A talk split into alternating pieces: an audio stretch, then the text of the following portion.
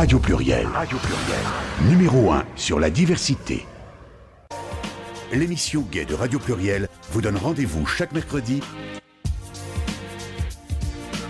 sur Radio Pluriel.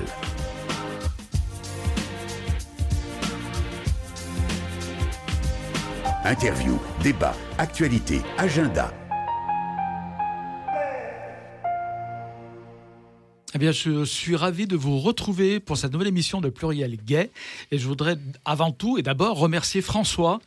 Euh, François d'avoir euh, pris la relève de Bernard qui, malheureusement, euh, n'est pas là ce soir, comme il aurait dû l'être, parce qu'il a eu un décès. Sa maman vient de décéder. Voilà, donc François a pris la main au pied levé, si j'ose dire, et je l'en remercie. Alors, ce soir, j'ai à mes côtés deux charmantes jeunes femmes. Donc, euh, une fois n'est pas coutume, sur Plus il y a le gay. Non, on a, on a quand même euh, souvent des, des, femmes aussi sur Plus il y a le gay. Et en l'occurrence, il s'agit de Florie et de Laure. Alors, je vais commencer par. Hum, hum, hum. Allez, Florie. Alors, je vais vous présenter vite fait. Bonsoir, Florie. Vous avez été attachée de presse mhm. et vous avez fondé votre entreprise de conseil en images. Et donc, Laure. Bonsoir. Laure, comment allez-vous? Très bien, vous-même, Gérald? Très bien, ça va parfaitement bien. Donc vous êtes une ancienne euh, commerciale, vous m'avez dit, de, issue du monde de la communication. Ça. Voilà. Et puis euh, tout par à coup, d'un coup de baguette magique, vous avez changé de métier. Et vous, enfin, pas complètement, parce que vous restez quand même dans la communication. Oui, tout hein, à fait. Ce que vous faites, ça reste de la communication. Euh, donc, plus humaine, on dira. Voilà, plus humaine, exactement. Et donc, vous avez, vous avez, vous êtes devenue aussi conseillère en images et vous faites aussi de la formation. Oui, alors effectivement, j'ai été formée donc, euh, dans le même centre de formation. Donc on peut citer euh, Expression Consulting qui est dans le 6e euh, à Lyon. Oui. Et depuis maintenant un an, j'interviens en co-animation, effectivement en soutien pour former les futurs conseillers et conseillères en images Laure m'a un peu formée en fait. Ce qui m'a aussi beaucoup intéressé euh, dans votre approche, c'est que vous avez euh, un domaine oncologie. Et on, reviendra mhm. dessus évidemment, parce que c'est évidemment une spécificité et, sur laquelle il sera important euh, de revenir. Donc Floris, je vais revenir à vous. donc vous êtes toutes les deux auto-entrepreneuses. Comment ça se passe déjà? Oui, on est toutes les deux auto-entrepreneuses. On a toutes les deux, on a chacune notre activité. Chacune votre entreprise, chacune votre activité. Mhm. Donc vous, Florie, votre activité, votre entreprise s'appelle En Accord Conseil. Je ne me trompe pas Oui, c'est ça, En Accord. En Accord tout mm. court. Qu'est-ce que c'est un conseil en image Qu'est-ce que vous pouvez apporter aux gens Dans quel cadre des gens pourraient mm. venir vous voir, par exemple Vous consulter? Le conseil en image, le principe du conseil en image, c'est d'accompagner des personnes euh, dans la valorisation de leur image. Ça peut être la silhouette, ça peut être le visage, ça peut être le style vestimentaire. Mmh. Euh, les personnes qui font appel à, nos services, à mes services, elles peuvent le faire pour raisons personnelles euh, ou pour raisons professionnelles. Voilà, ça peut être dans le cadre d'une reconversion, ça peut être dans le cadre d'une évolution professionnelle, d'un changement de poste.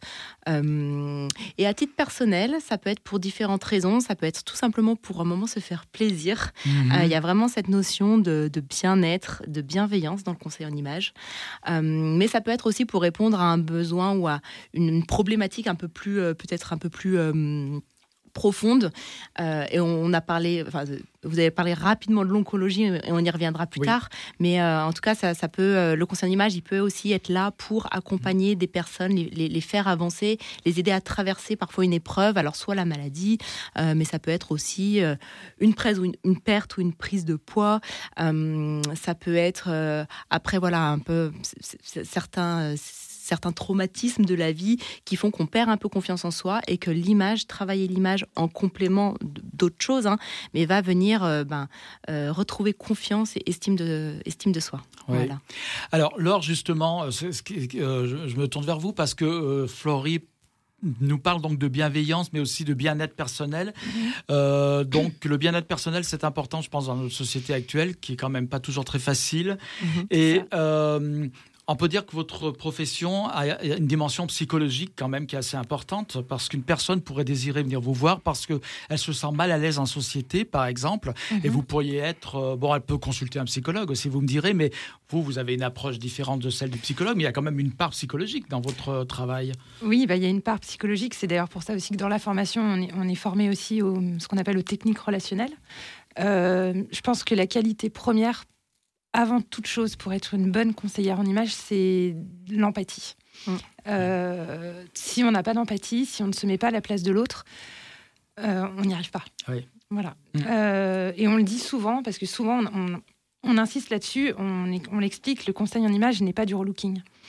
Euh, c'est important de le dire. Oui, c'est bien, oui, de le Pourquoi préciser. parce que, Oui, Mm. parce que souvent on nous demande euh, mais qu'est-ce que tu fais dans la vie Euh, Voilà, on nous confond avec certaines émissions télévisées. Euh, Moi personnellement, ça me fait un peu bondir parce que c'est un relooking, c'est très violent. C'est on ne tient pas forcément compte de la personne qu'on a en face de nous. Euh, si aujourd'hui, je vous dis une bêtise, hein, je sais pas, c'est la, jean, enfin, la, la mode du, du pas de def. Voilà, on va vous mettre un pas de def parce que euh, pour être à la mode, il faut le pas de def, quoi. Non, un conseil en image, c'est bien plus profond que ça. Que Dieu nous en préserve. Euh, non, mais je veux dire, c'est voilà, on va vraiment prendre en compte qui est la personne qu'on a en face de nous, quelles sont ses attentes, quels sont ses besoins, ses envies, euh, son mode de vie aussi, Mm. Euh, et on, on va l'accompagner dans sa transformation. Voilà, comme je l'explique souvent, on est chacun différent, on a tous notre style, on a tous nos envies, nos valeurs, etc. Je vous transforme pas en moi, je, je me transforme pas en vous. Enfin voilà, je vous accompagne dans, à trouver votre image à vous, voilà, qui Donc, vous correspond. Laure, par exemple, je ne vais pas citer le nom de votre entreprise. D'ailleurs, je ne la connais pas. C'est vous qui allez nous le dire. Ouais, Edora. Edora, voilà. Mm. Edora, bah oui, je la connaissais, Florie me l'avait signalé.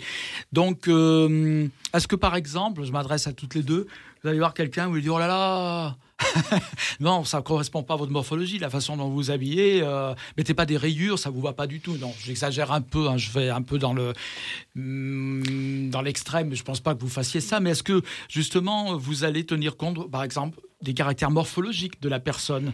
Bien. et comment l'amener justement cette personne à réfléchir sur son propre euh, look, je Oui, dirais? bien sûr. En fait, euh, bah, l'analyse morphologique fait partie des Mm. prestations qu'on qu'on fait dans le conseil en image. Il faut savoir qu'on commence toujours par un vrai échange avec euh, les personnes qu'on accompagne, qui nous permettent, euh, je vais un petit peu redire ce que Laure a- a- vient de dire, mais qui nous permettent de comprendre les, les objectifs, les attentes, les envies de la personne, mais aussi ses contraintes peut-être professionnelles ou personnelles. Et, une, et, ce- et ce premier échange, il est vraiment nécessaire et indispensable avant d'aller plus loin, parce que c'est ce qui va euh, nous permettre, nous, ensuite, d'apporter euh, euh, les conseils adaptés et appropriés. Et en morphologie, oui, on va, on va en fait observer la silhouette et les spécificités d'une silhouette de, notre client ou notre cliente. Et ensuite, on va pouvoir venir parler de motifs comme des rayures ou de coupes de, de coupes de vêtements. Mais toujours en toujours en toujours dans la toujours dans la bienveillance et toujours en expliquant pourquoi euh, on apporte tel ou tel conseil. L'objectif, c'est que nos clients ils, comprennent, qu'ils s'approprient tout ce qu'on peut leur dire et, euh, en fait qu'ils gagnent en autonomie. Et finalement, nos clients ne reviennent après pas forcément à nous, ou alors peut-être pour une autre prestation. Euh, ou pour l'accompagnement shopping régulier, parce que ça fait aussi partie des choses qu'on fait, l'accompagnement shopping. Mais sinon, on va dire, une fois qu'ils ont tous nos conseils, euh, tout- tout- toutes les billes, toutes les astuces, sachant qu'en plus, on leur remet des comptes rendus, hein, que ce soit Laure ou moi, même si on, voilà, on a chacune notre activité, mais ça, euh, c'est très important. Il y a toujours un compte rendu qui est, remis. Et donc, derrière, le client, il a toutes les infos finalement, et, et il peut comprendre aisément tout ce qu'on a pu voir ensemble. Et c'est vraiment se l'approprier. Donc d'accord, ça peut être livier, on est d'accord avec par exemple euh, une personne qui a trop de poids, vous allez comment vous allez faire? Tiens, par exemple, vous allez lui dire bah, perdez du poids et revenez nous voir Jamais. Jamais. Non. voilà. Nous, on prend les gens comme ils sont, à l'instant T. Jamais, on fait pas ça. Et d'ailleurs, en fait, pour rebondir un petit peu sur ce que Florie dit, vous me parliez d'accompagnement, de- d'accompagnement au niveau de la morpho. Euh, déjà, d'une part, on se permettra jamais de dire à quelqu'un euh, euh, les rayures, c'est pas les bonnes, elles sont pas dans le bon sens. Ou voilà. C'est déjà quelqu'un qui vient nous voir pour un bilan morpho. C'est que déjà, il a souvent, il, a un malaise. Donc, euh, il va écouter ce qu'on va lui dire. En tout cas, il va l'entendre. Euh, nous, l'idée, c'est qu'on va lui donner, on va lui donner tout notre savoir. On va le coucher sur papier, il va le garder. Après, il fait ce qu'il veut. C'est à lui ou à elle de la mettre, enfin, de mettre nos conseils en, en application. Et c'est aussi pour ça que souvent, c'est un, un- le conseil en image, ça se fait sur plusieurs séances parce qu'il faut prendre le temps que la personne digère tout ce qu'on lui explique. Et souvent, ça se concrétise au moment de l'accompagnement shopping. Parce que moi, je sais que j'aime bien les laisser faire pour voir justement s'ils ont intégré tout ce qu'on a vu ensemble. Et très souvent, de manière naturelle, ils, ont, ils le comprennent très bien. Mm. Vous faites de l'accompagnement shopping. Oui. Vous pouvez accompagner les personnes dans leur euh, dans leur boutique. Ou, Dans leur euh, boutique. mm, mm. Voilà. Mm. Alors, par rapport au budget des personnes, justement, est-ce que vous devez obligatoirement en tenir compte. Mhm. C'est une personne, par exemple, euh, vous dit, ben moi j'aimerais bien, euh, est-ce que vous le conseillerez d'ailleurs, j'aimerais bien plutôt m'habiller euh, dans des magasins de seconde main. Bien des- sûr. Est-ce que vous, qu'est-ce que vous pensez, tiens, justement, de ces magasins de seconde main? Est-ce que c'est acceptable dans votre profession? C'est tout à fait acceptable. Mhm. C'est alors moi, à titre personnel, ça fait aussi partie de, de, de- de- mes valeurs et aussi de, la façon dont je peux consommer les vêtements euh, aujourd'hui. Donc, euh, bien sûr, si un client me dit qu'il veut, euh, veut s'habiller en seconde main, on va aller vers, vers ce- ce- ces boutiques-là. Il y en a beaucoup aujourd'hui. on est en région lyonnaise. Il y, en, il y en a, il y en a un certain nombre et ça permet vraiment de venir répondre à différents styles. Donc, nous, on s'adapte aux euh, à la- enfin, une- quand on fait un accompagnement shopping, idéalement, avant, on aura fait une colorimétrie, une morphologie, une analyse de style. Ça, c'est vraiment dans l'idéal. Et ça nous permet comme ça de nous d'aller vers les magasins qui vont répondre à, euh, à ce qu'on a pu voir ensemble, euh, au style de la personne et aussi, bien sûr, euh, au budget. D'accord. Vous pouvez donner aussi des conseils maquillage, vous le faites ça? Euh, oui, Ouais. on le fait aussi. Bah, Mhm. Alors, je te laisse la main parce que c'est moins ma tasse de thé. Oui, je donne aussi des cours d'auto-maquillage. Donc, je le précise toujours, je ne suis pas maquilleuse professionnelle. hein. donc, euh, voilà, moi, l'idée, c'est de pouvoir apprendre à la personne. Alors, bien souvent, les personnes qui viennent me voir pour un cours d'auto-maquillage sont des personnes qui ne se maquillent que très rarement, voire pas du tout. Donc, l'idée, c'est qu'elles apprennent à réaliser un maquillage euh, de jour Mm. simple. Voilà. Donc, je fais la moitié du visage et euh, étape par étape, elle euh, fait l'autre moitié de- du visage en même temps. Donc, ce qui permet après de pouvoir renouveler chez soi le, le lendemain tout seul. la personne en fait qui vous consulte a quand même une certaine liberté euh, de. Enfin, vous n'allez pas leur imposer quelque chose en disant non, ça non. Vous allez être plutôt dans le conseil justement en disant attention. On est toujours dans le Il conseil. y a tout un travail de préparation Ouais, importante avec la personne. Tout quoi. à fait. Mm. En fait, le maître mot, encore une fois, ça reste la bienveillance. Euh, encore une fois, nous, notre métier, on a un- un- on n'a pas un devoir de résultat. Mm.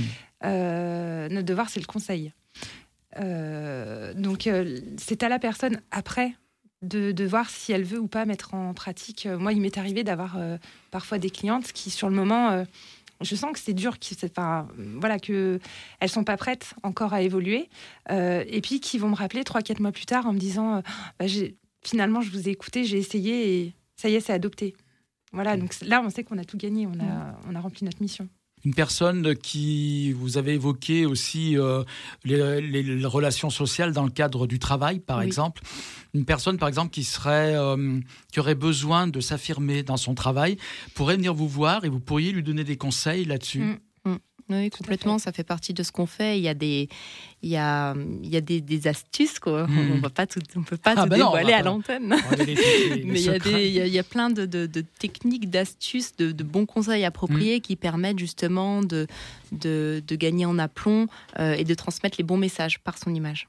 Les, les messages, quand je dis les bons, c'est les messages qu'on a Oui. envie euh, de transmettre. Vous travaillez donc aussi sur la gestuelle? Enfin, moi, personnellement, je le fais pas encore. C'est vrai Ouais. que c'est- c'est intéressant. Enfin, c'est des choses que moi, j'ai eu vues euh, plus jeune, Oui. dans ma jeunesse. Ouais. dans mes études de communication, il y a tout ce qui est la, la PNL, euh, etc. C'est hyper important. Mm. Euh, non, en tant que conseiller en image à notre niveau aujourd'hui, puis c'est encore un métier, dans le- comme je disais, c'est un métier où on apprend tous les jours parce que hum, on n'a pas la science infuse. Et euh, on apprend beaucoup de nos clientes parce que ce qui nous enrichit, c'est l'humain. Et, euh, et c'est des choses, je pense, sur le, vers lesquelles on sera amené sûrement euh, Mm. à se former par la suite. Assez naturellement, il y a quelques conseils qui peuvent être apportés euh, facilement. Par exemple, quelqu'un qui aurait euh, les épaules tombantes ou qui serait un petit peu voûté. Oui, là, on peut, euh, on- on peut au-delà. Donc nous, on va, on va apporter le conseil vestimentaire qui va permettre de euh, entre guillemets corriger euh, ou estomper ça. Mais on peut aussi dire, bah, une des premières choses, bien sûr, c'est euh, déjà dans la mesure du possible, c'est de se tenir droit. Après, euh, c'est pas. Mais, mais voilà, ça, on a, on on n'a pas une formation en gestuelle qui, plus, qui, qui est vraiment précise et poussée. Ouais.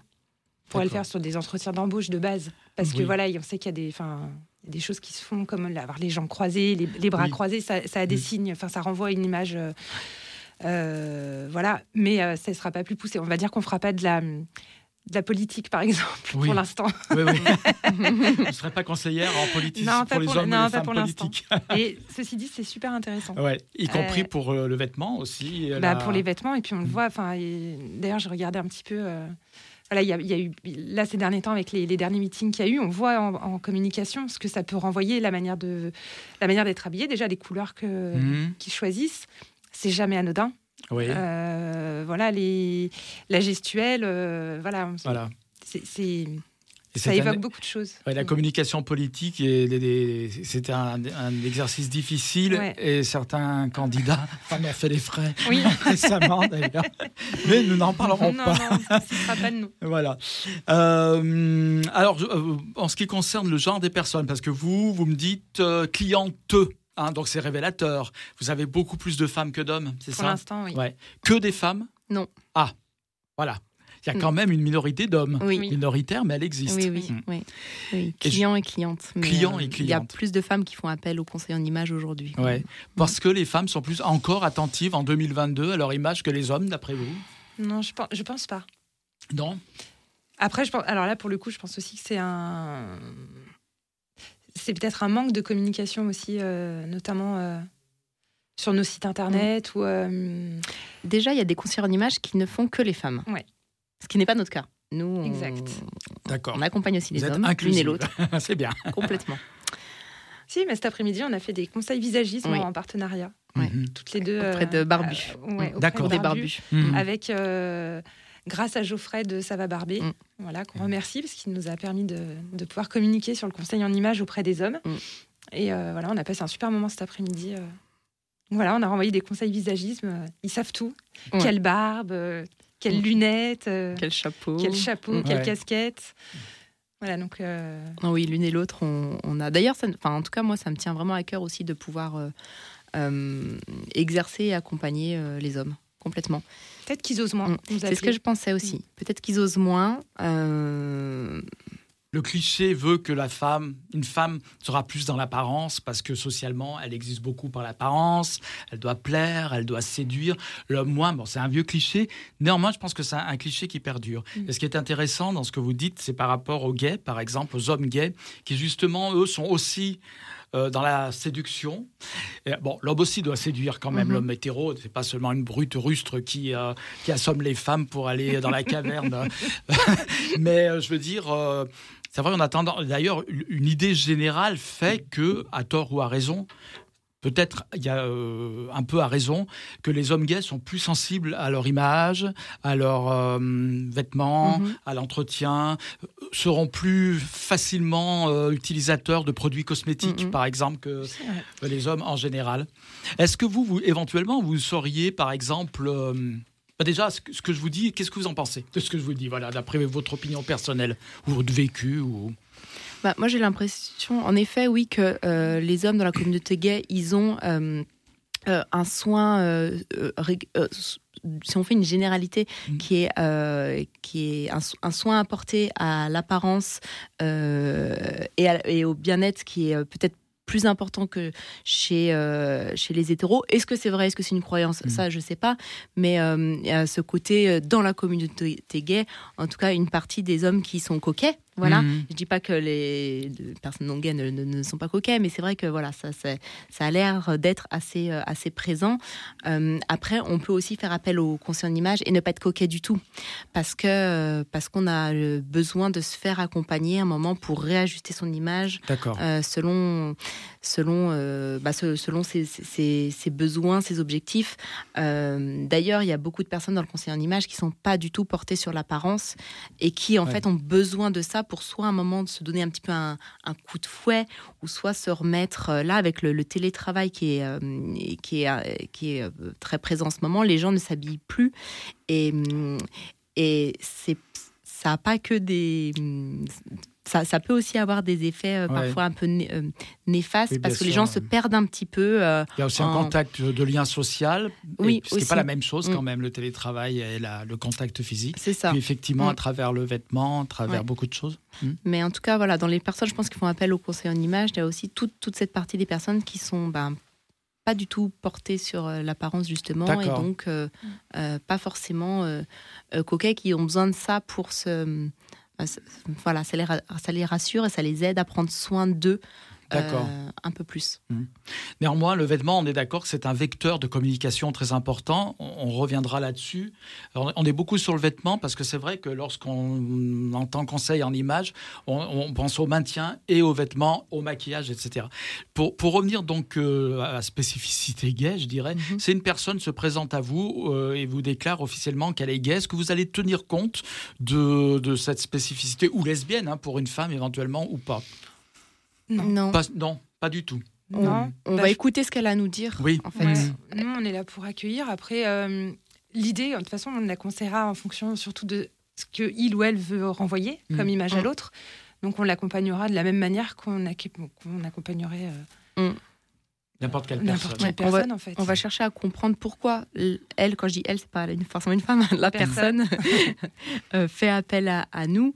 Euh, pourquoi elle a ce, ce besoin et quelles sont, euh, voilà, quelles sont, quelles sont ses attentes. Après, euh, gay, lesbienne ou hétéro. Oui, ou- peu importe. Mm. Par contre, on pourrait évoquer le, la communauté transgenre, qui est Mhm. donc c'est très spécifique, puisque la transition sexuelle bah, nécessite souvent un travail euh, très important sur euh, la, la- le physique. Euh, par exemple, euh, un homme devenant femme, avec une morphologie d'homme, devenir femme, ça nécessite un certain nombre, un, un gros travail. Alors parfois la chirurgie, même souvent Mhm. la chirurgie intervient évidemment, pas seulement la chirurgie de réassignation sexuelle, mais ou d'assignation sexuelle, mais aussi euh, certaines personnes font des chirurgies esthétiques pour réduire les pommettes, la- enlever la pomme d'Adam, etc., etc. Euh, mais avec une morphologie aussi quand même particulière. Est-ce que hum, vous, vous, vous vous sentiriez apte, par exemple, à conseiller une personne, ce qu'on appelle le passing de la personne Mhm. transgenre, à conseiller une personne transgenre justement dans sa transition, comment être plus femme, être plus correspondre plus peut-être Mm. à, à ce qu'elle veut donner comme image, euh, Bah. l'image de femme qu'elle veut donner, parce que la femme c'est pas monolithique non Eh ben, plus. hein. Il y a plusieurs en fait, types de euh, femmes. Justement, euh, on s'est questionné, euh, on s'est questionné à ce sujet parce que ça, enfin, moi, j'ai jamais été euh, dans cette situation-là. Oui. Je pense qu'effectivement, la personne qui, donc déjà, qui subit toutes ces opérations, déjà physiquement, je pense que c'est lourd à, à vivre. Euh, c'est une transition dans son corps. Donc, c'est un changement euh, un petit peu. Enfin, je compare pas du tout à la maladie, mais quelqu'un qui a un cancer, qui, à qui on enlève la poitrine, etc. Il y a un changement. Donc, nous, on va accompagner dans la transition, dans la transformation. Et le, on pourrait tout à fait l'accompagner. Vous le disiez très justement. Je pense qu'on commencerait d'abord par euh, analyser le style. C'est-à-dire qu'est-ce qu'elle a, qu'est-ce que la personne a envie de renvoyer euh, dans sa nouvelle image. Euh, et une fois qu'on aurait le style, je ça, ne- c'est- ça nous serait plus facile après de la guider Mm. au niveau des formes de vêtements. Et effectivement, on peut tout à fait, vous le disiez, euh, effectivement, les morphos bah, d'hommes et de femmes restent quand même différentes. Euh, la seule chose, je pense, ça serait peut-être la taille qui serait pas super marquée, et encore que, euh, voilà. Mais après, on peut l'accompagner via les formes de Ouais. vêtements, justement. Mhm. On sait amener de la douceur là où il y a de la ligne, euh, amener de la ligne là où il y a de la courbe. Mm. Voilà, pour. comme on le fait avec, avec n'importe qui, en fait. Et ouais. grâce aux matières aussi. Et les matières. ouais. Les matières ont vraiment leur importance ce- pour voilà un homme qui a une morphologie d'homme qui voudrait qui, qui va, qui- va vers Vers une vers transition, une transition femme. femme, Mm. voilà Euh, par les matières euh, en, con- en conseillant et, et par les motifs aussi Mm.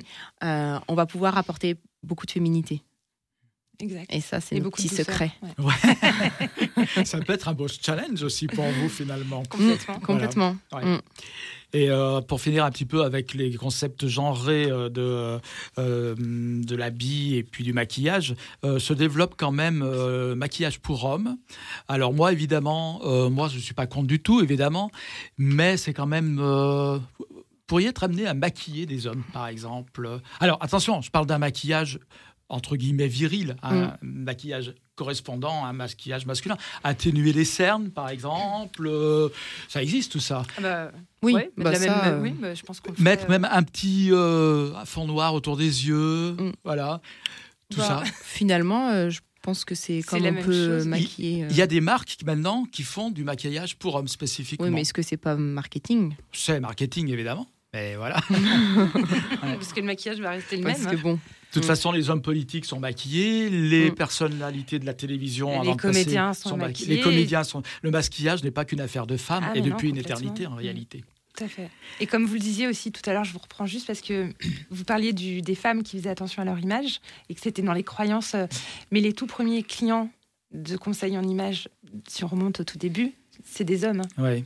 C'est des hommes parce qu'ils ont pris euh, des hommes politiques notamment ou des. Mm. des- Pourquoi? Parce que on on- on n'a pas, euh, on n'a pas 100 fois euh, la possibilité de faire une bonne première impression. Mm, mm. Et ils sont, ils, ils- en étaient tout à fait conscients. Donc après, ça s'est transformé petit à petit euh, pour devenir ce que ce que c'est devenu. Mais au départ, c'était quand même euh, pour euh, pour envoyer le bon message aux foules, quoi. Alors, une question que je vais vous poser, toute bête. Donc, du coup, euh, d'après l'expression célèbre, est-ce que l'habit fait le moine, d'après vous? Euh, je pense que c'est vraiment. euh, ça dépend vraiment des personnes.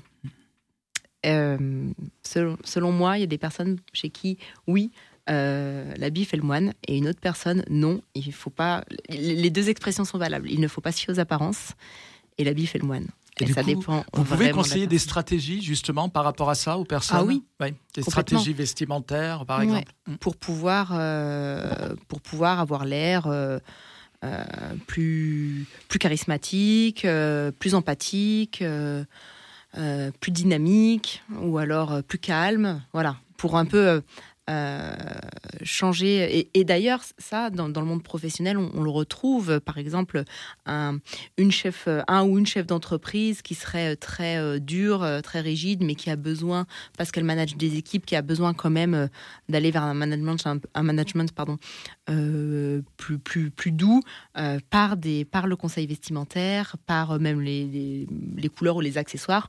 On va pouvoir un petit peu atténuer ce côté euh, rigide. Donc finalement là, euh, est-ce que l'habit fait le moine? Ben, On vient un peu le, détourner si la personne en a envie, en fait. Et on revient toujours à ça.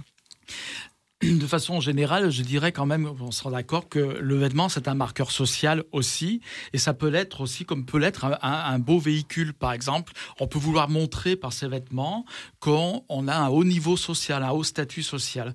Est-ce que vous, vous arrivez à gérer justement ce genre de demande, si vous en avez? Ça va. euh, Je, je- n'allez pas faire des boutiques, euh, je sais pas, euh, Yves Saint Laurent euh, ou Chanel, comme vous ferez la seconde main, par exemple. Est-ce que ça vous arrive de faire les deux, justement? Adresse aux Alors, deux. Personnellement, ça ne m'est jamais arrivé. Mm. Euh, ça m'est jamais arrivé. J'aimerais bien. Euh, après, effectivement, c'est euh, la- personne, si elle a les moyens, parce que c'est c'est pas les mêmes prix, euh, euh, avec plaisir. Pour l'instant, moi, personnellement, j'ai pas encore eu. euh, ce Alors par de- contre, avec la seconde main, on peut justement Mm. trouver, Ah, mais il faut du temps, Mhm. en chinant bien, Ouais. quand même des pièces de créateurs Mhm. à des prix complètement raisonnables. D'accord. Mais on, est- bien d'accord que le vêtement reste aussi quand même, un, encore actuel, un marqueur social. en fait, c'est une manière de communiquer. Oui. Ouais. C'est euh, c'est vraiment une manière de communiquer et c'est en général les gens qui viennent nous voir en ont pris conscience. Ouais. Euh, Il y, a- un super livre qui est, sorti, enfin, qui, qui est vieux maintenant, mais qui s'appelle La société du paraître et qui explique justement comment, euh, comment on est formaté dès la naissance quasiment. à pourquoi on, on va tous euh, se mettre d'accord pour dire que quelqu'un est beau et quelqu'un est moins, etc. Et c'est des, des- des choses euh, qui se passent, c'est des- des- un vrai phénomène sociétal. hein. Ouais. Et oui, la société du. Enfin, encore une fois, il nous arrive à tous de nous balader dans la rue. Euh, moi, j'adore faire ça, rester aux terra- terrasses des cafés et regarder les gens et m'imaginer ce qu'ils sont dans la Mhm. vie. Euh, c'est bien que l'image qui renvoie me renvoie quelque chose. En tout cas, me renvoie euh, une idée, une émotion, euh, un sentiment. Et oui, donc je pense que le vêtement est clairement un marqueur social. Mhm. Voilà, quand on est gay, on a plus facilement envie de porter de la couleur. Quand on est Mhm. plus triste, on va plutôt s'habiller d'une manière plus sobre. C'est bien qu'on a envie de communiquer et de renvoyer ça à l'autre. Alors, euh, moi, j'ai joué les vieux dinosaures, mais à mon époque, euh, je me souviens, euh, quand j'étais ado, jeune adulte, je trouve, alors ça, c'est une considération très générale, et c'est l'histoire des terrasses et l'observation des gens dans la rue qui me font dire ça. Je trouve que dans les années 80, on avait une richesse vestimentaire beaucoup plus importante que maintenant. Je trouve qu'il y a une tendance à l'uniformisation à l'heure actuelle. Merci les réseaux sociaux. On a plus cette richesse vestimentaire. Alors, c'était pas toujours des, super fringues hein, qu'on portait, mais on se déterminait, on appartenait à une tribu par rapport aux vêtements. Et moi, je trouve qu'à l'heure actuelle, il y a deux tribus. Il y a la tribu banlieue, avec la casquette, le survêt, etc. Et puis le reste du monde, euh, où il y a une certaine banalité, une banalisation des, des, des, des vêtements, quoi. Parce que, vous- bon, si je vous regarde, non, vous êtes très Mm. élégante, mais on peut pas dire que vous êtes à l'image de, euh, de ce qu'on voit dans la rue, qui sont plutôt jeans, euh, euh, basket. Je serais pas aussi catégorique Ouais. quand même. Mm. Euh, je trouve qu'il y a encore euh, qu'on voit encore des choses assez euh, assez variées. Alors peut-être pas peut-être pas autant que, que dans les années 80-90. Aussi, je- je- aujourd'hui, je trouve qu'un des problèmes, c'est que les vêtements ils sont ils ont perdu en qualité énormément. Euh, euh, et ça se voit même euh, sans, sans, avoir des, des grands moyens, avec des vêtements qui sont de moins bonne qualité. Aujourd'hui, euh, ils tiennent pas dans le temps et, très vite, bah, ils ressemblent à rien. Ouais. et donc, on ressemble à rien dans Ouais. ces vêtements. Mais euh, je serais pas aussi catégorique sur le fait de, de- de dire qu'il y a ces deux, ben, les, les deux Mm. que- euh, modèles que vous avez Mhm, donnés. mhm. Euh, je trouve que c'est un petit peu euh, dur pour Ouais. la société aujourd'hui. Et a, en tout cas, j'ai envie de croire qu'il y a encore des gens qui ont envie de d'oser des, Mm. des looks un peu Mm. différents, des choses un peu décalées, des associations un peu un, un peu euh, un peu originales. Ouais. Euh, Je, je le vois encore. On le voit chez les jeunes aussi beaucoup, Ouais. je trouve. Quand on observe les ados, c'est. Mhm. euh, ils a- Alors, pour le coup, comme vous le disiez, ils appartiennent à des tribus. Ouais. Et on le voit beaucoup. Euh, euh, Enfin, moi, je me souviens à mon époque, quand j'étais- jeune, Moi, je fais pareil était, quand euh, j'étais jeune. Je, je suis plus vieux que vous. j'avais un groupe de copines et c'est vrai que pour se démarquer, euh, on s'était toutes fait les cheveux de couleurs différentes. Mhm. Mais on était les seules euh, à l'époque folles, pour, euh, parce que pour les autres, on était, des, Ah ouais. on était folles d'avoir fait ça. Mhm. Et voilà, pendant un an, j'ai les cheveux violets, euh, ma copine a les cheveux bleus, euh, Ouais. mais ça se faisait pas du tout quoi à Mhm. l'époque. Mais c'était un- une manière de se rattacher euh, à, une, à une tribu. Et si aujourd'hui on observe les jeunes, ah si, je trouve euh, en ville aller euh, à Bellecour un samedi, moi j'adore ça. Ouais. Ah ouais. on va voir les passionnés de manga, on les repère de suite. euh, Ah oui, oui, c'est vrai qu'il y a les- des les, tribus comme ça. euh, oui. Mm. Voilà, il y a les, les filles qui vont être plutôt euh, dans le plus glamour, euh, qui vont être habillées, euh, voilà, croc-top, jean très moulant. Mhm. Mais ça, c'est aussi par rapport à tout ce qu'elles peuvent voir sur les Ouais. réseaux sociaux. Donc, c'est aussi se rattacher à une catégorie de Alors, personnes. C'est peut-être que, les mecs alors finalement qui sont plus sobres dans leur euh, moins div- div- diversifiés à ce oh, je moment-là. sais pas. Bah, on a Ouais. quand même des beaux dandys. euh, Ouais, non, il y a Ouais. des chouettes. euh, ouais, des, des- Ouais. des chouettes- bah, Mm. Aujourd'hui, Mais- on, a, on a quand même eu un monsieur qui était. C'était quoi déjà euh, euh, le courant steampunk. Ouais, Ouais. le courant steam, ouais, Steampunk, steampunk que je ouais. connaissais pas du tout. Je trouve ça génial. Mm. Ouais. Et, euh, et c'est vrai que non, je pense qu'il y a quand même des courants. euh, Mais il avait un. euh, Alors, c'était pas le même discours, mais lui, il, il ressentait aujourd'hui euh, la perte, et je le rejoins quand même là-dessus, euh, une- un peu une perte d'élégance, où on, on s'habille plus. euh, voilà, on, on a moins le plaisir d'être bien habillé. euh, euh, Le voilà. matin, on prend les fringues et puis voilà, ça, sans réfléchir On consomme, parfois. et justement, les gens consomment beaucoup les vêtements. Ouais. euh, Mhm. ils prennent, ils, ils, ils jettent, c'est- voilà. Et, et peut-être qu'il y a une, une époque et, et dans tous les milieux, hein, euh, il y a, il y a, euh, que ce soit même dans les, enfin voilà, de- je pense en tout- large panel de, de, de- les gens euh, pour les occasions quand même, au moins pour les occasions en tout cas, ils s'habillaient. Mm. Euh. La tenue du dimanche. euh, Voilà, c'est ça. voilà. C'était, on appelait ça sans dimancher d'ailleurs. sans dimancher. Voilà. Ça me Mm. fait penser à ma grand-mère, vous voyez, là, il fallait qu'elle arrive dans- sur le plateau, ma grand-mère, paix à son âme, qui me disait, oh, mais les gens maintenant sont plus élégants. Elle me disait ça il y a déjà quelques années. Nous, le dimanche, quand même, je mettais ma- mon chapeau, euh, ton papy aussi, puis on s'habillait bien. Voilà, on allait se promener. Et Oui, bon, c'est vrai. la semaine, c'était des ouvriers, et puis le dimanche, ils avaient l'habit du dimanche. L'habit du dimanche. Voilà, quitte à garder le même habit du lundi au samedi, et puis le dimanche, qui Mm. était le jour de repos, on s'en dimanchait pour aller à la messe aussi. Ça, c'est une époque Mm. révolue quand même, un petit peu. Voilà. On peut aussi s'en féliciter parce que bon, à l'époque, les gens ils travaillaient 50 heures par semaine et ils avaient Mm. qu'un jour de repos et deux semaines de vacances par an. Mais bon, voilà. Alors la partie oncologie justement, puisque l'heure tourne et ce serait très intéressant quand même d'évoquer cette partie-là, cette spécificité-là de votre travail. Alors pourquoi vous avez, vous faites ça toutes les deux ou il y en a une qui est plus spécialisée que l'autre? Non. Bah là, on le fait ensemble. Non, on le Vous le faites ensemble. Ouais. Et qu'est-ce qui vous a décidé à le faire déjà? C'est votre empathie naturelle euh, et puis. Alors moi, c'était quelque chose que j'avais déjà en tête dès le départ quand je me suis lancée dans le conseil en images. Euh, j'avais pensé donc à l'oncologie, Mhm. euh, mais j'avais aussi pensé, euh, par exemple, à pouvoir accompagner, je sais pas moi, intervenir auprès de femmes battues qui ont perdu complètement confiance en elles, etc. Donc oui, il y a une, une côté de bienve- un côté bienveillance, bien évidemment. Mais euh, l'oncologie, je voulais pas y aller comme ça, parce que euh, parce qu'on intervient en milieu hospitalier, euh, et je pense qu'encore une fois, en ce qu'on appelle en technique relationnelle, c'est important de savoir comment s'adresser, euh, utiliser les bons termes. euh, voilà, et l'idée, c'est de de de pas euh, de pas parler de passé, mais de parler d'avenir. Et, euh, et je pense que le moral dans le dans la maladie, en tout cas, c'est un des maillons euh, hyper importants euh, qui qui amène à- vers la guérison.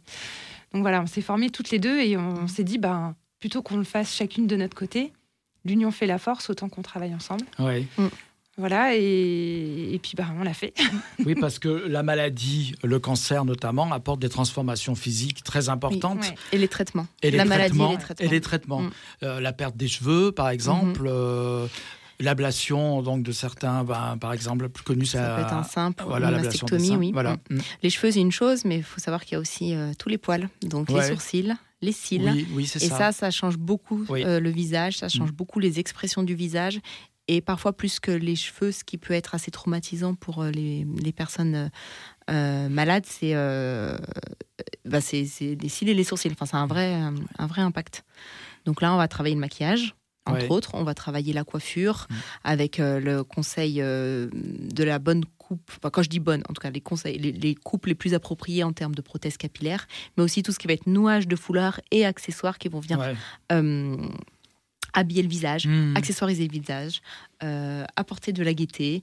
euh, voilà. Mm. Et ça, c'est assez. euh, Ça, c'est important, pour le bien-être euh, de la personne. Et puis pour bah, tous les vêtements, ça va être les, les formes, les formes de vêtements à nouveau pour venir juste. bah, voilà, on a parlé de la mastectomie, venir. Euh, vraiment valoriser euh, la silhouette en prenant en compte des changements euh, physiques. Il y a les tissus à nouveau qui sont très importants. Là, on va être beaucoup sur des matières naturelles. Et Après, il y a les spécificités techniques aussi des vêtements Mm, mm, pendant Oui. les bien sûr. pendant les pendant les traitements parce que parce que voilà il faut des t-shirts ou des hauts adaptés au pack euh, pour pas que la personne ait à se déshabiller se rhabiller Mm, voilà donc on les accompagne là-dessus et l'idée c'est vraiment de valoriser valoriser leurs atouts euh, et de venir accompagner et euh, gommer en fait leur zone de gêne et qu'elles soient euh, euh, femmes ou hommes d'ailleurs parce qu'on parle très souvent des femmes mais les hommes euh, aussi ont besoin euh, de garder confiance en eux euh, Mm. dans ces Mm. moments-là D'accord. Et vous intervenez comment alors justement par rapport à ces personnes? Elles viennent chez vous ou vous allez les voir Vous allez en, ça vous arrive d'aller en milieu hospitalier justement Alors, ou pas? Avec Laure, depuis euh, l'été dernier, on travaille euh, euh, dur pour développer cette partie-là. L'idée étant de pouvoir intervenir plutôt en milieu euh, hospitalier, donc dans des cliniques ou, de- ou des hôpitaux, euh, parce que pour que d'i- d'ici à ce que ce soit les personnes malades qui viennent à nous, euh, c'est encore une autre démarche. et, pour qu'elles viennent, il faut qu'elles aient connaissance aussi de, enfin, connaissance de l'existence du conseil en images. Euh, là, on, on, on a, on a fait des opérations dans le cadre d'Octobre Rose et de la Journée mondiale euh, contre le cancer, là en février.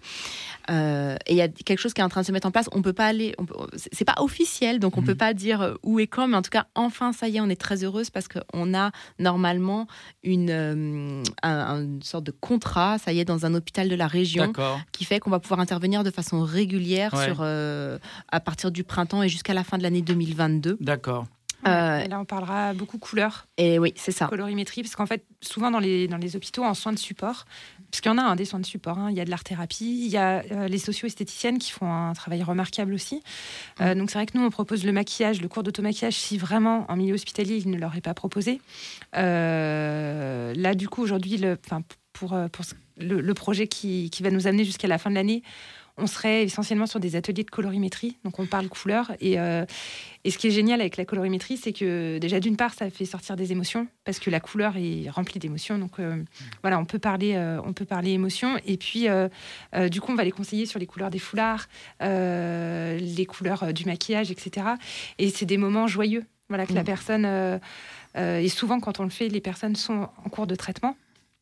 Euh, Ouais, ça, ouais, ça apporte. euh, Et ça apporte un peu de un- un peu de légèreté. souffle, et euh, voilà. Et dans on, sait qu'on peut vraiment. Le conseil vestimentaire, notamment euh, en cancéro, peut être super important ouais. parce que euh, parce que voilà. euh, tout comme après un accident, le corps peut être atrophié. euh, Ouais. On peut ne plus se reconnaître devant le, devant le miroir. Et puis, il y a quelque chose qui est assez important et qui, moi, qui me. C'est l'image qu'on renvoie à l'autre. Et euh, notamment, l'autre fois, on a eu euh, le cas d'une d'une patiente qui nous disait ben, Moi, j'aime pas ma prothèse capillaire, euh, mais euh, je, je le sens. Pour ma famille, ils aiment bien que, que je l'ai. Ah oui. Parce que quand je l'ai Hmm. pas, on voit que je suis malade. Et du coup, c'est terrible de, de, de se dire que euh, l'image qu'on renvoie à l'autre nous renvoie à la maladie finalement en pleine tête. Hmm. Voilà, c'est. euh, Ouais, ouais. alors qu'en les accompagnant en conseil en image, je sais qu'on on- on est capable de leur donner des conseils aujourd'hui qui vont leur permettre, euh, en tout cas, de passer cette épreuve. euh, Mm. je- comment dire Ouais. Avec plus de plus de confiance en soi. Ouais, ouais. Voilà. Ne serait-ce que l'idée de se dire, bah, je suis en vie finalement, je peux encore avoir des projets, Et puis faire on des parle de choses, vie. parler de on- moi. C'est Voilà. ça, on Mm. parle de futur, on parle Mm, de. mm. C'est ça qui est important. Complètement. Et notre dernière intervention, là, dans, dans- dans le cadre de la Journée mondiale contre le cancer, c'était euh, d'un moment qui était euh, très, euh, Très joyeux. très joyeux. Ouais. Et très, déto- très détendu. On a eu, alors, on a eu que des femmes ce jour-là, mais qui étaient, elles étaient heureuses d'être là, heureuses de participer à nos, à nos ateliers colorimétrie. Euh, D'ailleurs, elles on- avaient le sourire. Et on remercie, c'était- euh, euh, Mm. l'ISOP qui nous a accueillis à l'hôpital de Villefranche. Mm. Et euh, ils ont un service euh, onco au top. C'est Mm. vrai, hein, le personnel hospitalier était vraiment génial. Enfin, Mm. Donc on a vraiment passé un super moment. C'était euh, ouais, c'était chouette. Ouais. On sait que des fois, il y aura des moments qui seront peut-être plus durs parce que voilà, la maladie, elle est quand même là. Mais euh, mais il y a aussi ces moments euh, juste de, de colorés. Ouais, ouais. Alors, donc, vous allez à l'hôpital et Mm. puis chacun, chacune, euh, enfin, il y a une information qui est diffusée auprès des, Mhm. cli- des, j'allais dire des clients, des patients. Mm. Et euh, donc, du coup, vous, euh, euh, après, chacun vient qui veut, quoi. C'est ça, C'est ça. se Ouais. passe comme Ça ça. leur demande en fait. S'ils Ouais. veulent venir, Oui. ils veulent. Enfin, ils viennent quoi. Mm. Et Mais là, c'est l'hôpital, en fait, enfin, les responsables, par exemple, du service oncologie, qui, qui gèrent le planning, le programme des personnes. euh, et nous, on accueille euh, qui, euh, Ouais, qui souhaitent venir. Qui souhaitent venir, ouais. ouais, Mais voilà, pour l'instant, c'est encore. euh, ça se fait dans certains hôpitaux. ouais. Pas de partout. Pas partout, Euh, ouais. Mm. On sait qu'il y a des problèmes de budget, on sait que voilà, et donc euh, bah, c'est voilà un petit travail de fourmi Mm, qu'on mm, fait mm. pour se faire connaître. Ouais. Pour voilà, tout comme quand on a fait Octobre Rose, où on a passé aussi un super moment euh, Mm. à l'hôpital de Vinicieux, euh, quand on a organisé l'événement pour Movember, parce que voilà, on voulait aussi pas rester que sur les femmes, Mm. euh, parce que les hommes aussi sont touchés par la maladie, et on peut aussi les accompagner. euh, Mm. De la même manière. Et on peut accompagner des personnes de façon individuelle, c'est-à-dire que Mm. si on est contacté euh, demain, parce qu'on a, on a fait un flyer, un prospectus qu'on a diffusé dans, dans, dans les cliniques et les hôpitaux, euh, si une personne a envie de faire appel à nos services sur ce, ce volet cancérologie, mais hors, euh, hors euh, hôpital, Là, on peut bien sûr aussi euh, faire, euh, faire l'accompagnement et on va au domicile de la personne en général si c'est Mhm. OK pour elle. Sinon, on peut avoir d'autres solutions, mais sinon, euh, voilà, d'une manière générale, les- le conseil d'image, après, euh, à titre privé, se Ouais. fait au domicile. Hum, hum. Alors de belles perspectives en fait pour vous et je vous félicite pour votre engagement justement par- dans un contexte qui n'est pas facile, évidemment celui de la maladie. Mm. Euh, alors je sais que vous étiez un peu pressé, il est 45, Tout va bien. tout va bien, ça Oui. va. Bon, Euh, et voilà Laurence. Alors Laurence c'est ma co-animatrice qui arrive toujours en retard, mais bon elle n'a pas le choix. C'est une mère de famille nombreuse, elle est euh, surchargée de travail, donc elle fait comme elle peut. Mais tu peux venir t'installer si tu veux. Non? Voilà, donc euh, Laurence qui va animer la deuxième partie en ma compagnie et avec nos invités de la deuxième partie, euh, à- donc euh, à 20h. en tout cas, donc on va rappeler quand même le nom le nom de vos sociétés respectives, de vos entreprises respectives. Donc Floris, c'est En Accord C'est ça. et Laure, c'est Edora. C'est ça. Voilà. Alors, euh, évidemment, euh, comme je le fais pour tous les invités qui ont des activités euh, intéressantes, je publie. De toute façon, je n'invite que des gens intéressants à l'émission, vous en doutez. Euh, je, je diffuserai évidemment tout, euh, par tous les moyens possibles et imaginables euh, vos, vos coordonnées, les réseaux sociaux, etc. Si vous avez un site, etc., tout sera diffusé. N'hésitez pas. Donc, Malolo, On a tout ça. Malolo, Laurence, comment ça va? Ça va, voilà, te Bonsoir. présente Florie et. Laure. Je sais pas si tu as écouté l'émission dans, dans ta voiture. Tu Non. viens de le dire toi-même, je suis une femme overbookée Ouais, qui a 12 enfants. ouais, c'est Et ça. voilà, je peux pas. Non, je suis désolée. Ouais. voilà, donc on était dans le conseil en images, voilà, ce soir.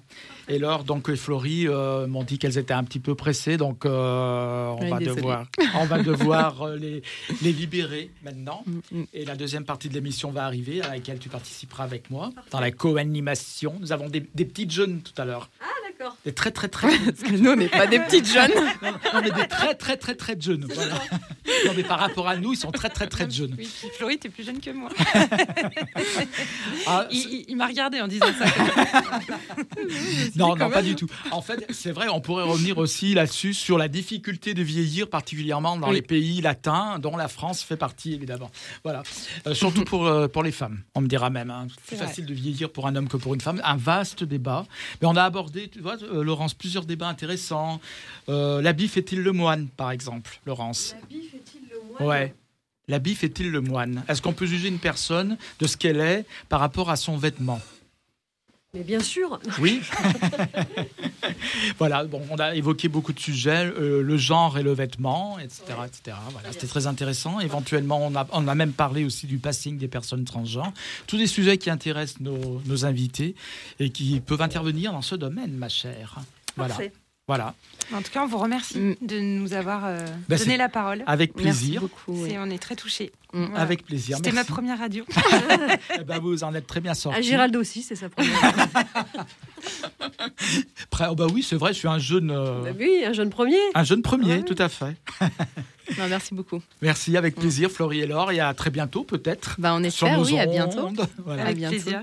Merci encore. Je vous souhaite un bon retour. Bonne soirée à tous. Au revoir. Bonne soirée, au Et on revoir. va Merci écouter tout le monde. une petite musique. Alors ça s'appelle Lila. Je ne sais pas si tu connais Lila. Lila. Lila, ouais, c'est une chanteuse cana- euh, canadienne, québécoise, Oui. et qui est super. Voilà. On va écouter son titre. Ça s'appelle Les Jeux amoureux. Les Jeux amoureux. Sur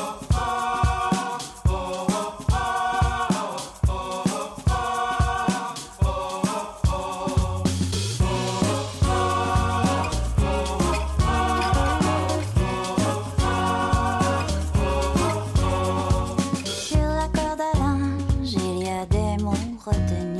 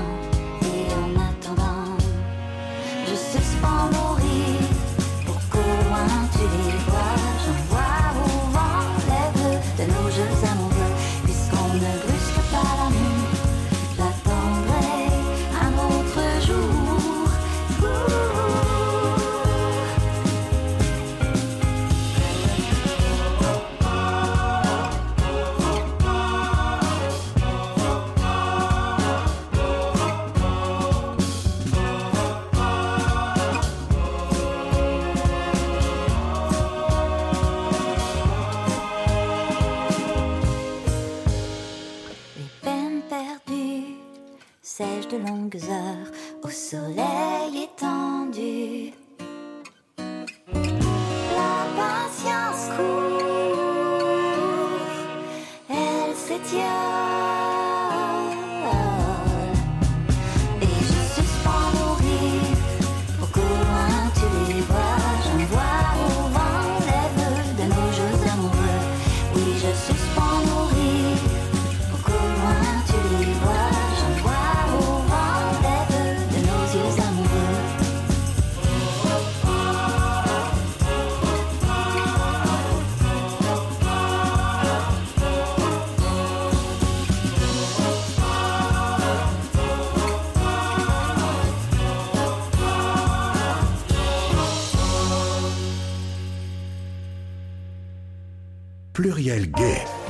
L'émission Gay de Radio Pluriel vous donne rendez-vous chaque mercredi sur Radio Pluriel. Tout le monde l'a compris, Laurence. Laurence est arrivée euh, dans les studios. Va- Bonsoir tout le monde. Elle va participer avec moi à l'animation de l'heure qui arrive. Oui, Voilà, donc je vais te présenter Lolo. oui. Alors, je remercie encore François qui est là aussi. Merci François. Parce que je ne sais pas si tu as entendu, tu ne le sais peut-être pas, mais bon, je ne devrais pas te l'annoncer comme ça à l'antenne, mais Bernard a perdu sa maman. Ah mince. Voilà, c'est la raison pour Bichette. laquelle, voilà, c'est la raison pour laquelle bah, il pouvait pas être là ce soir. Ça, D'accord. l'enterrement, les funérailles. Oui, François. Oui, François, les... donc François a, pris la relève. A gentiment accepté Voilà, de remplacer absolument. Bernardo. Absolument, sa maman habitait en Normandie, donc Oui, c'est un sais, petit ouais. peu loin. Voilà, donc d'ailleurs, on a une pensée, une très très forte pensée pour Bernard dans Ouais. ces moments difficiles. Voilà, donc Lolo, je vais te présenter nos invités, tout simplement. Ils vont se présenter aussi parce qu'en fait, je ne connais pas leur prénom. Je sais qu'ils sont là en tant que jeunes. Jeunes, ils sont là en tant que jeunes. En ils tant sont que- jeunes. en tant que jeunes, Voilà, voilà. Ils sont là en tant que jeunes. Très bien. De la, Parfait. non, ils sont, font partie de la commission jeune du centre LGBTI. Parfait. Voilà. Et maintenant, je vais les- leur laisser se présenter. Eh ben, moi, c'est Romain. Je suis euh, un des responsables de la commission jeune depuis euh, deux ans, avec euh, Soledad, du coup. D'accord. Donc, euh, ouais, moi, c'est Soledad, j'ai 18 ans. Donc, euh, Ils sont très jeunes, tu vois. je. Ouais, très- c'est vraiment très jeune, 18 ans. donc, Mais on euh, aime bien hein, les jeunes. Les jeunes, ils ont des choses à dire. hein, je vous Mais assure. dit comme ça, hein. On Gérald, ça sait. passe pas. Méfie-toi. À 18 ans, j'avais des idées déjà. hein. J'étais révolutionnaire, moi, à 18 ans. on en a aussi beaucoup. Mais euh, non, du coup, voilà, pour ce... en fait, du coup, nous, on s'occupe de la commission jeune, qui du coup se trouve au centre LGBTI. Et en fait, on est trois euh, à, à, euh, s'occuper de, de, de- cette commission. Donc, il y a Antonio qui est avec nous, qui, est, euh, qui a euh, 17 ans, qui est encore au lycée, du coup, que, comme moi. Et Romain qui fait des études supérieures. Donc, euh, c'est sur base de volontariat et de bénévolat euh, beaucoup aussi.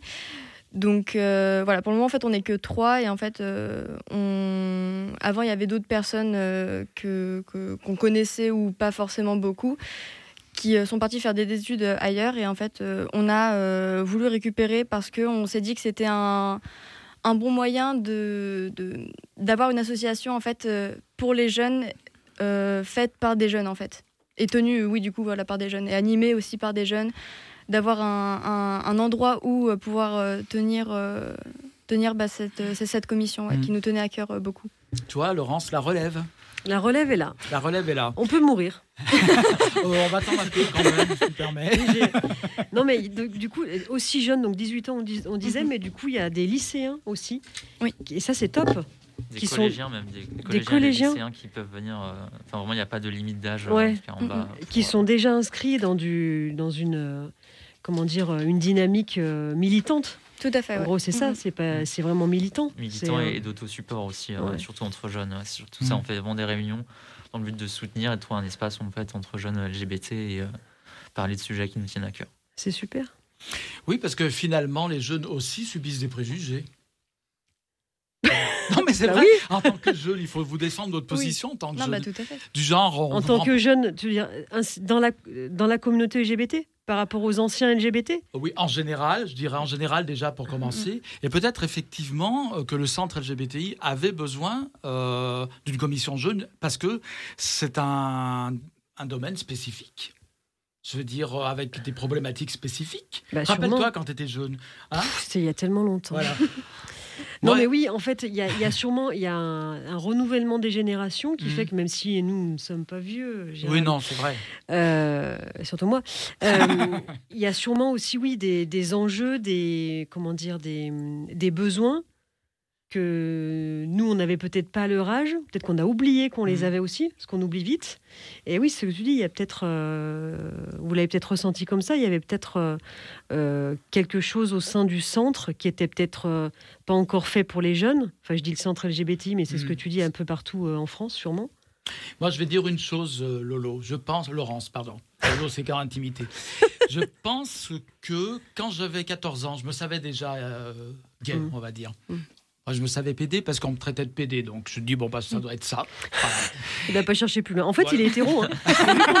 Mais vu qu'on- lui a dit quand il avait 14 ans, le mec, il s'est dit OK. Non, je disais, je disais que j'avais d'autres faisceaux d'indices qui pouvaient laisser penser déjà à 14 ans que j'étais plutôt euh, gay. Voilà.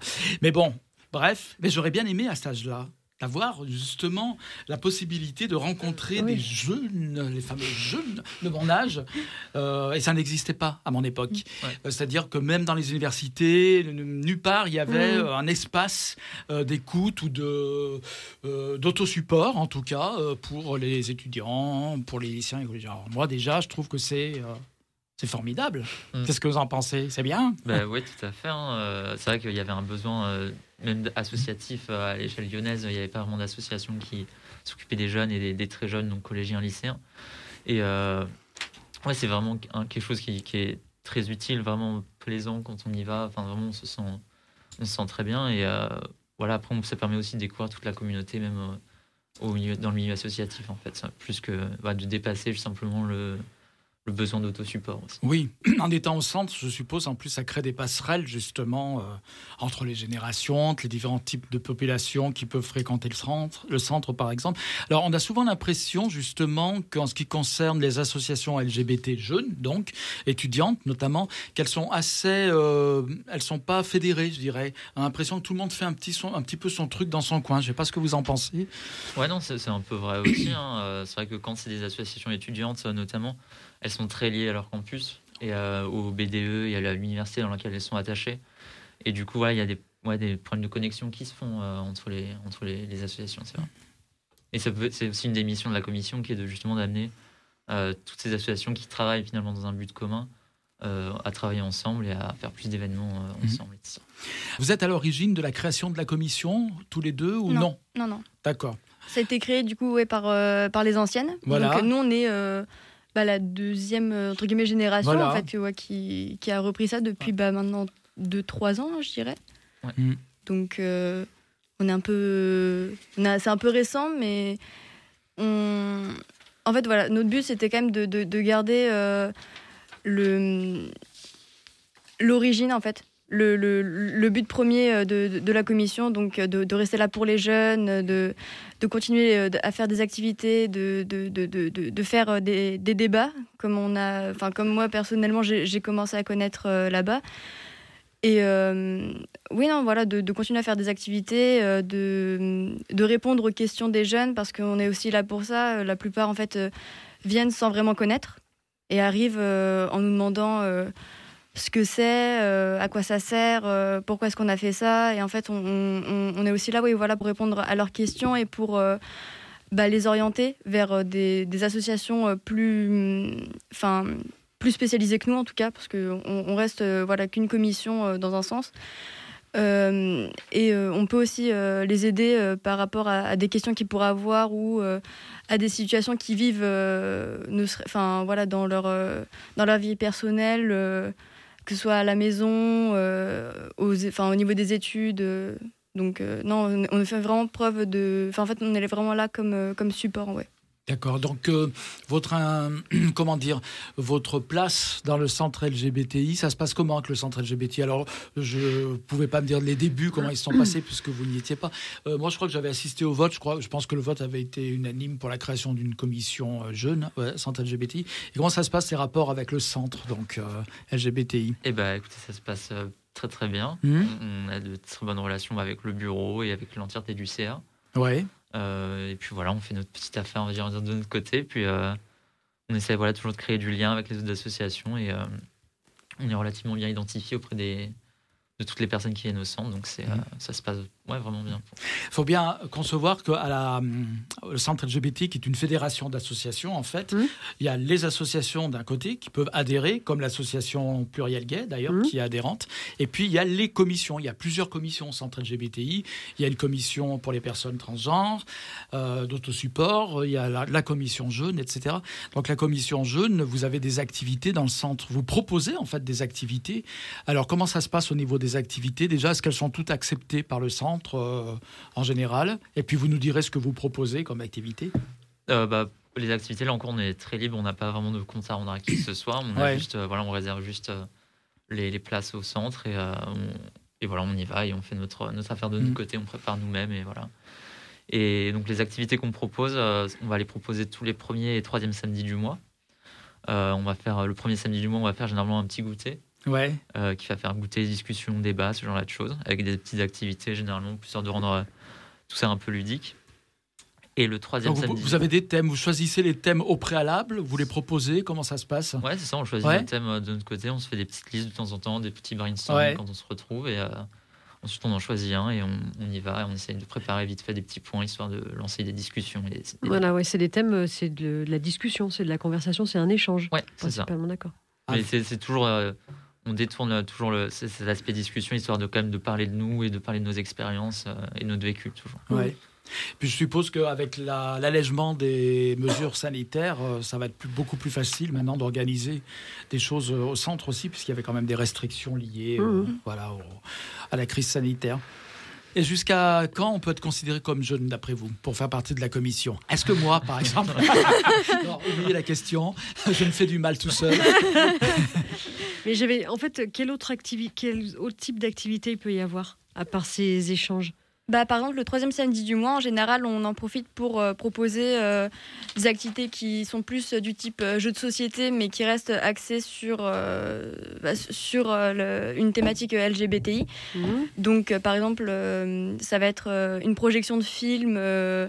avec euh, une projection de film ou de, ou de série. euh, par exemple, on avait la série Océan ou Les Engagés qui a été tournée à Lyon, euh, Mhm. dans le centre aussi également. On avait bah oui, voilà, des jeux de société, donc euh, par exemple euh, un, un, un, un quiesme avec des personnalités LGBT à faire deviner. Euh, Génial, ça. Ouais, non, enfin, c'est vraiment des, des choses comme ça que. Ça qui fait envie de- hein, d'y aller. Bah, le mais qui est, complètement. C'est interdit. Ouais. Mm, mm. Le qui est, ouais. Parce que moi, je peux encore y aller dans la commission jeune. Alors Ah toi, oui, bah, Mais euh, non, voilà, à la base, ça part de nous, ça vient aussi de nous, mais on n'hésite pas euh, à, euh, à demander. En fait, en général, on fait ça beaucoup sur Instagram, à faire des sondages ou à Mhm. demander aux, aux, bah, aux jeunes qui nous suivent euh, ce que eux voudraient voir, ce que eux euh, voudraient proposer ou euh, voudraient, euh, enfin, ce qu'ils voudraient, enfin, oui, ce- voilà, ce, ce dont ils voudraient parler euh, pendant euh, bah, les, les débats du, bah, du premier ou même des fois, ça peut aller au troisième samedi du mois, en fait, en général. Et beaucoup de gens, de personnes viennent assister euh, à vos, vos activités. C'est variable? Euh, c'est généralement une petite dizaine. Donc ça reste suffisamment petit pour qu'on soit, euh, qu'on ait des relations, enfin qu'on arrive à, à Mhm. faire un contact quand même qui soit comme bien humain. Ouais. et, euh, Ouais, a bien échangé. ouais, Ouais. c'est Ouais. ça. Donc voilà, c'est c'est un format qui nous plaît bien en tout cas. C'est un format que vous privilégiez, c'est ça Ou euh, vous aimeriez, vous aimeriez qu'il y ait plus de personnes? Bon, on n'est pas contre vraiment. Oui. parce que ça, ça- ça peut. Quand on y va, on sait d'expérience que euh, on se sent bien, enfin qu'on est qu'on est bien. Donc euh, le fait qu'il y ait plus de personnes, ça peut être une bonne chose. Pour nous. Est-ce que vous pensez qu'il y a encore beaucoup de jeunes à notre époque LGBTI qui, qui ont peur encore de franchir des portes d'un centre, par exemple? Ouais, ouais. Enfin. Parce ouais, que moi, je pense que, enfin, j'ai l'impression que vous pourriez avoir plus de, plus de jeunes Ouais. qui viennent vous voir les samedis. Oui. Est-ce Bah, que en vous- fait, ouais, pardon. Oui, Excuse-moi. En fait, je pense qu'il y en a qui ont, qui ont encore cette crainte, justement, ouais, d'être euh, associés en fait à, ce centre ou, ou à toute autre, euh, Mm. toute autre activité LGBTI. Mais euh, je pense que concernant le centre, il y a aussi un manque de visibilité en fait. Parce qu'en fait, la plupart, quand on leur demande ah comment t'as connu ça? ou Enfin, et la, la, la plupart des réponses sont ah bah j'ai vu ça vraiment par hasard. Mm. Ou euh, c'est un ami qui m'en a parlé. Enfin, ça va être en général du bouche à oreille, mais on, on a rarement des gens qui, qui nous disent euh, ah bah je connaissais, et, euh, j'ai fait des recherches, et, etc. Quoi. Ouais, ok. Ouais, puis moi, je, je dirais que par expérience, ouais, moi, quand, la première fois quand j'ai franchi les portes du centre, j'étais aussi un peu terrifié quand même, on va pas se le Mhm. cacher. Donc, ouais, il y a, il y a- il y a toujours euh, cette appréhension, mais euh, s'il y a des gens qui nous écoutent, on peut que les inviter à le faire. Ils sont toujours, euh, enfin, Ouais. elles sont toujours très bien reçues. Mais alors, toi, Gérald, je sais pas, la, pre- moi aussi, la première fois que j'ai franchi les portes du centre euh, LGBTI, euh, alors pour ma part, je m'en excuse, ça fait longtemps que je ne suis pas allée, mais c'est vrai que la première fois que j'étais étudiante, je devais avoir 20 22, 23 ans, je sais pas, et c'est vrai que même si je savais que j'allais rentrer euh, dans un terrain connu, où, Mhm. voilà, où j'allais être acceptée, etc., il y a quand même une. euh, Moi aussi, j'étais un peu. euh, Ouais. Je suis rentrée comme ça. Alors, en plus, les gens, ils se retournent. En général, ils se regardent comme ça. Oui, oui, c'est vrai. Tu dis Oh, euh, bonjour, je m'appelle Laurence. Ah Voilà. c'est vrai. C'est vrai qu'il peut y avoir une, euh, une crainte, ouais. Au-delà de. Mais moi, quand je parlais de la. Enfin. disons que je me dis, même quand on s'accepte. Moi, quand j'ai franchi les portes du centre, j'acceptais complètement mon homosexualité. J'avais plus du tout aucun souci avec ça. Euh, donc même en acceptant euh, notre homosexualité, on peut craindre, on peut avoir peur de franchir cette porte-là. Euh, est-ce que, et comment dire, est-ce que vous, vous êtes en lien avec des associations qui feraient plus, comment dire, qui recevraient plus des, des jeunes LGBTI en détresse Vraiment, qui seraient en contact et qui vous dire, qui pourraient faire de la pub pour la commission jeune pour que les jeunes aient moins peur de, de franchir la porte du centre. Euh, Est-ce qu'il y a des associations comme ça qui vous. Enfin, je sais pas comment dire, je suis claire Ouais. ou pas? Oui, en fait, je pense que si toi, ce que tu veux dire, c'est par rapport à l'accueil au centre euh, association. Bah, En fait, je me dis, même quand tu t'acceptes, c'est Oui. difficile Oui, oui. d'aller dans un il endroit faut comme ça. re- ressentir un accueil bienveillant. Voilà. Alors je dis quelqu'un qui et- a du faire- mal avec son homosexualité, qui le cache à, des Ouais, gens- ouais. à sa famille, par exemple, à ses amis, etc. Mm. Euh, je me dis, est-ce qu'il n'y a pas un lien à créer avec Ouais. des associations spécialisées euh, pour que les, les jeunes viennent plus en grand nombre dans le centre et se sentent, se sentent plus Ouais. tranquilles, quoi. Hmm. Alors, il est vrai, je vais faire une petite parenthèse, que par rapport à l'accueil euh, des personnes, euh, parfois, on peut se sentir, comme tu le disais, surtout quand on vient seul, Mm. euh, isolé, un Mm. petit peu avoir peur, etc. Et on a toujours envie d'avoir une personne bienveillante, Mm. une sorte de, Un parrain, de- une un marraine. parrain, un référent. Ouais. hein. Et je, sais- enfin, je vois ce que tu veux dire. Hein. Par rapport, par exemple, à la commission jeune, est-ce que eux ils tiennent compte de ça Peut-être, c'est ce que tu voulais dire. Ou est-ce qu'ils incitent les gens et communiquent sur le fait que les gens peuvent venir, qu'ils auront un accueil bienveillant, même s'ils n'osent pas qu'ils viennent ça? Oui, mais c'est ça. Vu que Mm. vous parliez des associations, enfin vous, vous êtes une commission. Mm. Ouais. Euh, euh, vous me dites si je me trompe, et moi je vois un peu la commission comme une sorte un peu de, comme un phare, un peu qui pourrait dire, euh, bah, venez nous Ah oui. voir et après on peut vous guider euh, Oui. vers telle telle association, quoi. D'ailleurs, une commission aussi force de suggestion, centre peut très bien dire ben, l'accueil doit être amélioré, nous on peut Mhm. vous proposer des choses. Ouais, on a, on a une voix au CR euh, pendant les votes, donc c'est voilà, ça, ça nous permet aussi de porter activement la, la voix des, des jeunes, euh, euh, de tous les jeunes LGBT.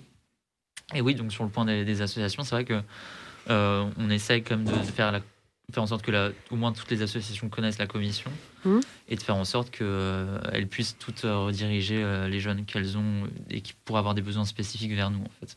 Ok. Mais c'est vrai que voilà, vu qu'il y a plus de 30 associations, on a un peu de mal à créer des liens euh, un peu individuellement avec chacune. Mais euh, en tout cas, c'est un, c'est un- ouais, un projet qu'on a de faire en sorte que vraiment la commission s'impose un peu plus et impose plus, euh, un peu plus ses marques euh, au centre. Ah ben voilà une bonne perspective. Oui, bah oui. Bah là après c'est sûr qu'avec la crise sanitaire, bon forcément il y a eu deux ans. euh, Oui, c'est un peu compliqué, oui. compliqué bon pour tout le monde mais après oui c'est sûr pour que pour que les gens viennent pour les, que les gens se déplacent avec les restrictions etc enfin s'il y a des endroits qui étaient fermés des associations qui ont qui ont pu faire un travail pas de euh, face à face quoi enfin voilà je pense que du coup c'est un peu compliqué mais après il n'y a pas de raison pour que dans les mois qui arrivent euh, la situation se débloque et que des choses se créent Moi, je pense que, je ne sais pas ce que vous en pensez, mais peut-être il est difficile aussi, justement, en tant que jeune, d'éviter peut-être la condescendance de certains, ou vous voyez ce que je veux dire? Ah, mais ils sont jeunes. Alors, comme si votre parole aurait moins de poids. Est-ce que vous ressentez le. Comment on pourrait appeler ça Le racisme anti-jeune On va dire, entre guillemets, j'exagère un peu, mais. Est-ce que vous, vous pourrez. Est-ce que vous vous en tenez compte de ça, par exemple? Pouvez imaginer que c'est possible, ça. Est-ce que, et où est-ce que vous l'avez ressenti déjà au centre? Bah, personnellement, au centre, euh, j'ai une expérience qui est euh, plus récente que celle de Romain, mais euh, je n'ai euh, jamais ressenti euh, cette condescendance ouais, de euh, je, suis- je- je suis un adulte, tu es une enfant en fait. Je Oui. l'ai vraiment jamais ressenti pour le coup. Mhm. Ouais, c'est c'est même plutôt de la bienveillance généralement qu'on a D'accord. de, de la part des adultes. Ils sont ouais, plutôt, ils apprécient plutôt le travail qu'on fait à la commission. Hmm. Et, euh, et voilà, c'est ouais, ça se passe euh, toujours très bien. Et euh, même si vous venez en dehors des horaires de la commission, vous serez généralement bien accueilli par les, Hmm. par les autres personnes aussi. Donc, nous pouvons noter une chose, Laurence. Hum, De façon générale, le centre est bienveillant. Et je Oui. ne dis pas ça pour rien. je m'étendrai peut-être un peu là-dessus, mais bon, c'est pas très, pas, c'est pas le sujet de l'émission, de toute façon. Euh, je vous avais demandé d'amener de la musique, du coup, vous en avez proposé à notre technicien ou pas? Euh, non, d'accord, c'est pas grave. Pas grave. vous on allez mettra- devoir chanter donc. Voilà. Ceux qui n'amènent pas de musique chantent. Voilà. Voilà. Bon, sinon, bah, on peut mettre un peu de musique. Ouais, on va mettre. euh, Régine. ah bah, non, j'ai pas Régine. J'ai pensé à toi. Ah, J'ai pensé à Lolo Dalida. parce que non, j'ai amené. tu sais, Je sais que t'aimes Daniel Dark et puis Ah, j'ai pensé que bah, justement je voulais ramener un titre. mais Je vais pleurer. C'est tout début, début, début. Hein. Euh, euh, j'ai ramené un titre justement qui nous rappellera notre enfance. Toi, t'étais pas né, mais moi j'étais adolescent et c'est une chanson qui m'a énormément marqué à l'époque. Est-ce que je vais la connaître? Ah ben bien sûr, c'est une chanson de Taxi Girl. Taxi Girl, ouais. Mais Devine laquelle? Cherchez le garçon. Ah, celle-là. Voilà. On va écouter ça puis on revient après. Quel beau gosse ce Daniel. Et quelle carrière Et quelle fin de carrière malheureusement. Oui.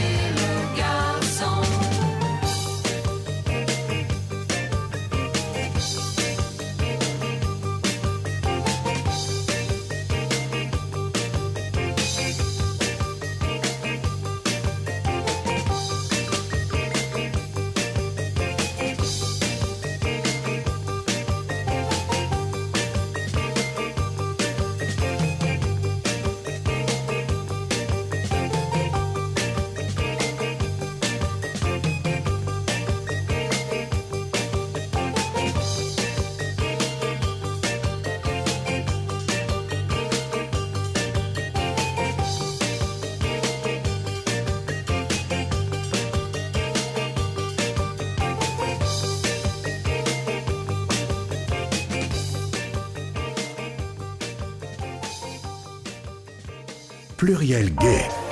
L'émission Gay de Radio Pluriel vous donne rendez-vous chaque mercredi sur Radio Pluriel. Alors nous sommes de retour euh, dans les studios, j'aime bien dire les studios, dans le studio, avec François Larégie, Laurence et nos invités de la commission Jeunes, Romain et Soledad. Alors pour, oui, pour revenir un petit peu sur ce que je disais juste avant qu'on lance donc Taxi Girl, Oui. euh, Daniel Dark, quand je disais une fin de carrière, et tu m'as tu m'as dit mais qu'est-ce que tu veux dire par là? Non, je veux dire une Je t'ai insulté? Elle m'a même frappé. C'est honteux Voilà. de dire ça. Voilà. Euh, Quand je dis une triste fin de carrière, c'est surtout par rapport à son vécu, à sa vie. Oui, oui. Parce que jusqu'au bout, effectivement, il a été créatif. euh, Il a fait des albums tout le temps, Voilà. jusqu'à la fin de sa vie. Mais après, je pense qu'il ne faut pas le voir comme euh, une victime de la drogue, Daniel Dark. Mhm. Tu sais pourquoi? Parce que selon lui, il a dit qu'on choisissait d'être toxicomane. C'est quand même fou de dire ça. Je suis pas complètement d'accord avec lui, mais Hmm, lui, il a toujours dit qu'il avait pris de la drogue parce qu'il avait toujours eu envie d'en prendre. hmm. Eh ben, Tu vois très intéressant. Parce que ça rebondit. Il sur- savait qu'il se détruisait. Oui, oui. Voilà. Mais ça rebondit sur euh, ce que je disais hors antenne par rapport euh, à- actuellement sur Arte. Il y a Oui. un film culte. Alors, je crois que Soledad, tu l'as regardé. Oui, oui. Euh, un film culte pour les, la génération des années 80. Moi, j'étais ado à ce moment-là, où Christian Neff, drogué, prostituée. Et effectivement, ce film montre bien qu'il y a un choix délibéré de vouloir goûter au paradis artificiel, quoi. Après, Comme voilà. une expérience. Après, ce que ça Et devient après, après, voilà, voilà, c'est un- mais, euh, ouais, Daniel Dark, il s'est toujours défendu de. Mm. Pour lui, il a dit que les fois où je me, oui, il dit les fois où je me suis drogué, c'était un choix. Il dit Mm. personne m'a forcé, euh, j'étais pas dans une une situation de dépression ou autre. Il a dit j'ai Mm. toujours eu envie de prendre de la drogue. Ouais. Bon voilà, je pense qu'il y a plein de gens qui aimeraient pas du tout entendre ce qui est ça, mais le fait est que voilà. Oui, mais dans le film de Christiane, justement, la, la jeune fille, elle a certes des problèmes avec. euh, bon, ses parents sont divorcés, visiblement. euh, elle ne s'entend pas avec son père. Sa mère a un nouveau copain. elle le prend plus ou moins bien. Mais ça, c'est des choses qui arrivent à tout le monde. Ouais, tu vois ce que je veux dire? C'est pas Mhm. pour ça qu'on va prendre de l'héroïne. Elle n'est pas dans un état de Mhm. dépression ou euh, de malaise psychologique tel qu'elle a besoin euh, du paradis artificiel pour s'en sortir. Et justement, il y a quand même un choix, un vrai choix de Tout à fait. se débattre. Parce que tu en penses, tiens, puisque tu as vu le film. Bah, euh, ça, ça revient à ce que vous disiez dans, dans le sens où, oui, elle n'a pas. euh, alors, je- je dis pas que c'est une- c'est le fait de comparer les, les- la vie des autres, mais oui, elle n'a pas une vie euh, qu'on pourrait imaginer d'horrible en fait. Elle, elle finit par se droguer parce que euh, bah, elle va à des soirées avec ses amis et, et tout ça, et que ses amis lui demandent si elle, si elle le veut et qu'en fait elle accepte, mais sans, sans même la pression en fait. Mhm. Elle ne reçoit aucune euh, vraie pression sociale par rapport à ça. C'est vraiment euh, elle qui décide d'en prendre et qui, euh, quand elle en reprend, c'est encore son choix en fait. Mhm. Et Romain, toi, tu l'as vu euh, le film? Du tout. Non, d'accord. J'irai le, le regarder. Oui, c'est très intéressant, c'est culte et c'est vraiment, euh, euh, comment dire, c'est ancré dans une époque, comment dire. Et justement, par rapport à ça, tu as vu, je me suis mis à les tutoyer parce que c'est des jeunes et que je suis un vieux. Donc le vieux tutoie les jeunes. Donc Aucun Soledad, respect. Vous pouvez exiger le vouvoiement. hein. exactement. Et euh, Soledad, justement, par rapport à, la, à ce film qui date de 1978. Je donc- n'étais pas né. Oui, toi, t'étais pas né. Moi, j'étais quand même petit, mais j'étais né. et très, très petit, comme ça. Toi, tout petit. On voyait à peine, fallait prendre une loupe. Est-ce que par rapport à la situation actuelle, au contexte actuel, est-ce que tu pourrais faire euh, des, des parallèles avec 2022, par exemple? Parce que vivent des jeunes filles et des jeunes hommes et d'autres euh, genres, hein, quels qu'ils soient, euh, à notre époque. Je pense que je pourrais faire un parallèle dans le sens où, du coup, lorsqu'elle se, commence à, se- à se, à se droguer, elle est relativement jeune. Euh, je, alors, j'ai rarement rencontré des, des, des jeunes de moins de 15 ans se droguer. Ouais. Autre, enfin, euh, prendre, euh, prendre de l'herbe ou autre, shit, voilà. ouais, quoi. voilà. Mm. J'en ai rarement vu. Euh, je doute, je doute pas que ça existe, surtout, euh, en tout cas, plus maintenant en- encore, parce que euh, moi, quand j'étais au collège, c'était encore une, une- une autre époque, on va dire.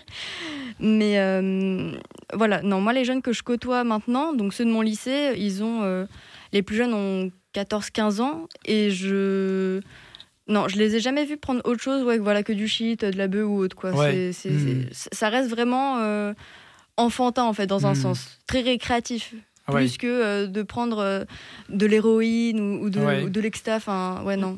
Ça, j'en ai rarement croisé, ouais. que moi, ma génération, je trouve que l'héroïne était présente quand même. Tu fais partie d'une génération de drogués, Gérard. Voilà, c'est ça. Je te dis, Non, non, parce que moi, je, je connais, j'ai connu, je connaissais des gens qui Comme prenaient des... Moi, je j'ai jamais voulu parce que j'avais peur, tout simplement. J'avais Ah pas bah. envie. Déjà, le fait de. Alors, bon, il y avait ceux qui sniffaient, puis il y avait Mhm. ceux qui s'injectaient. Alors, l'injection, pas. Alors, on voit bien dans le film d'ailleurs. si Oui, c'est- oui. Et donc, du coup, euh, non, moi, j'ai pas peur, j'ai jamais. Mais je connaissais des gens, c'était pas courant, mais on savait que, enfin, dans mes connaissances, j'avais des gens qui, qui tournaient à l'aéro, Ouais. c'est sûr. Et dont un, comme je te disais, quelqu'un que je connais qui en est mort aussi. D'ailleurs, comme on le voit dans le film. Oui, aussi. Voilà, donc euh, bon, ça c'était la petite parenthèse, mais c'est bien d'avoir la vie des jeunes. Hein, Oui, bien sûr, Voilà. toujours. et justement, on va, on va parler un peu de faits sociétaux. Hein, et euh, justement, vous allez pouvoir nous donner votre avis. Alors, Le jeu pour ou contre? Voilà, non, non, on va parler de plusieurs choses. On va parler de.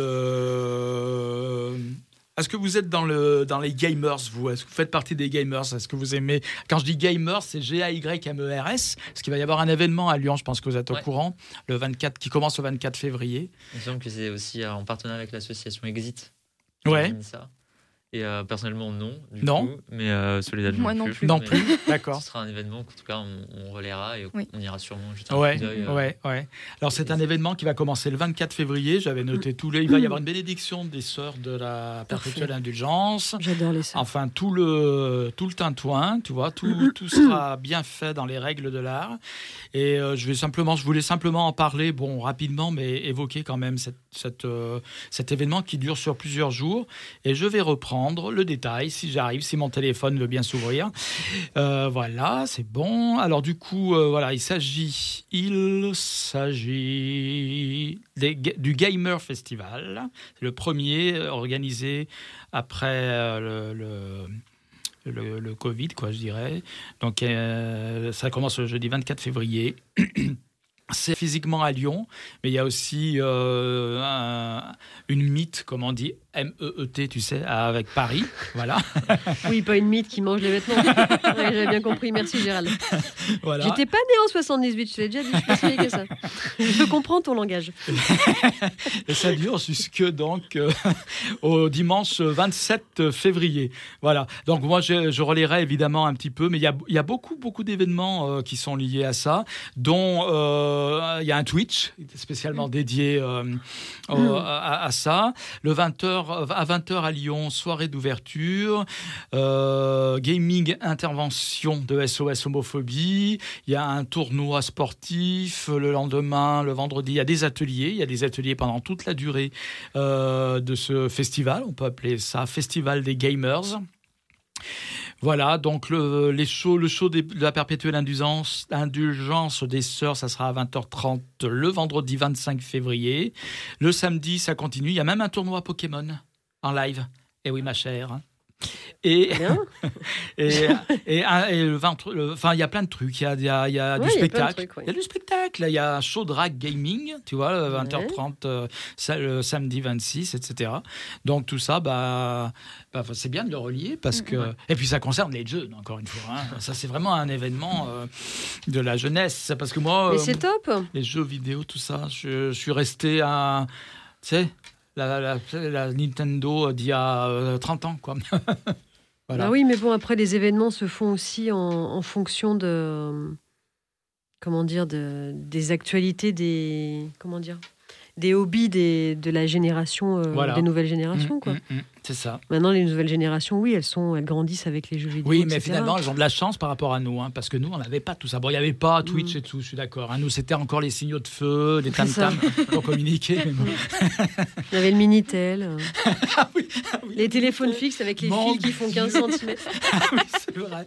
Mais c'est vrai ce qu'elle dit, c'est incroyable. Oui, il y avait même au début, quand j'ai- alors, toi Ouais. aussi, il y avait alors pas- ah, les, cadrans. les téléphones fixes. Oui, les cadrans.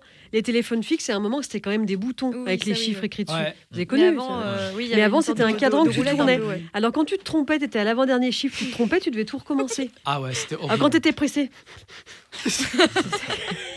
Mais c'est vrai, c'est terrible ça. Ah bah, vraiment. l'enfer. Avant, c'est la Madeleine de Proust ça, que tu nous fais. Et les, et les cabines téléphoniques, je vous en parle même pas. Ah, Parce quelle que, horreur. Voilà. On avait- Ah bah, tu te rappelles S'il y avait de ça encore des cabines là en période de Covid, ils les Oui. auraient fermées, je pense. Hmm. Des nids à microbes, les Ah, gens. exactement. Ceux qui fumaient dedans. Il y en a, il y en a. Alors, t'avais les cartes de téléphone ou de la monnaie, ça dépendait. Parce qu'après, ils avaient sorti des cartes de téléphone. Oui, ça dans les années 90. Ouais, ça. voilà, plus, ta- plus tard. Et donc, il y en a, ils restaient une demi-heure, ils passaient toute leur monnaie. comme ça. Attends, ça va couper, j'ai 50 centimes. Bon, bref. Et ils mettaient dedans, mais ils fumaient leur clope Hum, avec la porte fermée.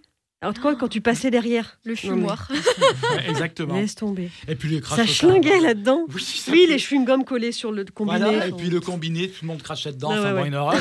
Et puis imaginez-vous perdu dans, au fin fond de la Creuse, par exemple, en panne. Tu vois.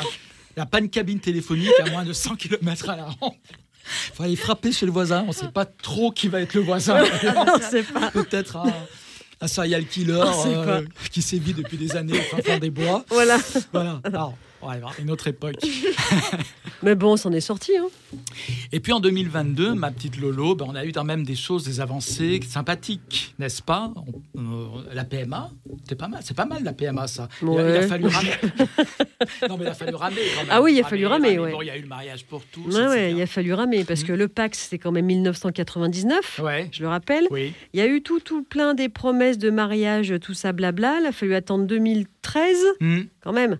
99, Soledad, elle 2013. n'a pas vécu la mère Taxe. Boutin. La mère Boutin à l'Assemblée je vois qui nationale en train de brandir sa Ah Bible. non, mais la folle dingo. hein. Hmm. Je vois bien le personnage, effectivement, mais je savais pas qu'elle avait fait ça. Mais il y a d'autres. Maintenant, ils ont l'Assemblée d'autres. nationale. Ils ont d'autres personnalités maintenant. Ah, oh, oui. Réa qui est Ah homophobe, oui, ça, voilà, c'est clair. ça c'est on, pourra, certain. on pourra peut-être en parler si vous voulez. 99-2013, c'est quand même énorme le, le nombre d'années. tous. Voilà. Oui. Bon, bref. Puis après la. PMA, parce qu'on nous avait promis la PMA en 2013 avec le mariage, Oui. et puis du coup, voilà. ça s'est pas fait. Voilà, ça s'est fait euh, il y a peu de temps, en fait. Oui. Voilà, très, très peu de temps, Oui, très peu de temps. l'année dernière. L'année dernière. Et on n'a pas encore atteint l'égalité, toujours pas. C'est Même, euh, Oui, bah vas-y, Romain. Non, Ah, ouais, c'est ça, je disais, même si on a eu le mariage pour tous, ça s'est pas fini en 2013, du coup, c'est. Et même avec la PMA, elle n'est pas ouverte euh, entièrement à tous. Et du Ouais. coup, c'est. Oui, oui. oui, parce que les personnes de- transgenres n'ont pas accès à la PMA, par Mhm. exemple. ouais. On Non, mais il y a encore beaucoup de, de choses à faire. et de luttes à mener. Oui, C'est sûr. Donc ces thèmes sociétaux euh, vous intéressent particulièrement. Et comme vous êtes militant, vous êtes engagé, donc, je suppose, par rapport à ça. Vous avez des opinions, des idées, etc. Donc euh, justement, la PMA euh, par rapport aux personnes transgenres, ça a été retoqué. Il y a, eu, il y a aussi maintenant... Alors, le problème, enfin le problème, si on peut appeler ça un problème, pour certains, ça en était en tout cas, la GPA. hein, on en parle un petit. Alors, pendant cette période d'élection, il est vrai que peu de candidats se sont emparés euh, de la GPA. hein. On sait que Jadot, lui, euh, il est pour, mais c'est un peu vague. Une pour une GPA éthique, mais c'est pas dans son programme. En fait, c'est dans le programme d'aucun candidat Mmh. la GPA. hein. Ça, Mmh. on est d'accord. Et vous, justement, par rapport à ces avancées sociétales qui resteraient encore à faire, bon, on a évoqué la PMA pour les personnes transgenres, est-ce que la GPA en fait partie pour vous? Est-ce que vous êtes des militants de la GPA Bah, en tout cas, c'est une position du centre LGBTI et donc de l'entièreté des associations qui en font partie que oui, la, GPA devrait être ouverte à, tous. Euh, parce que la famille, finalement, c'est juste. euh, enfin, on, devrait avoir le droit de former la famille qu'on veut, euh, la manière qu'on veut. Et c'est. Ça ne devrait pas être euh, du rôle de l'État, en tout cas, de déterminer euh, qui a le droit d'avoir une famille et comment. Ouais, C'est une position qui est assez forte au centre et, ouais. et voilà, dans laquelle on militera évidemment euh, et dans laquelle le centre interpellera les, les candidats aux élections législatives Mmh. euh, Mmh. quand le temps viendra. Mais on est bien d'accord, euh, comme pour la PMA, comme pour tout acte, acte de la société, il faut que ce soit encadré par une loi. Ouais, Hein, tout à fait. Ouais, voilà. il faut évidemment que ce Après, qu'est-ce irait, voilà, qu'est-ce qu'on met dans la loi voilà, il faut quand même protéger évidemment les, les dérives et faire en sorte que les Parle, qui- plus près, voilà, devant le micro. que les personnes qui porteraient euh, euh, l'enfant soient protégées contre des dérives euh, qui viendraient peut-être à, à- ou une forme d'exploitation peut-être. Mmh.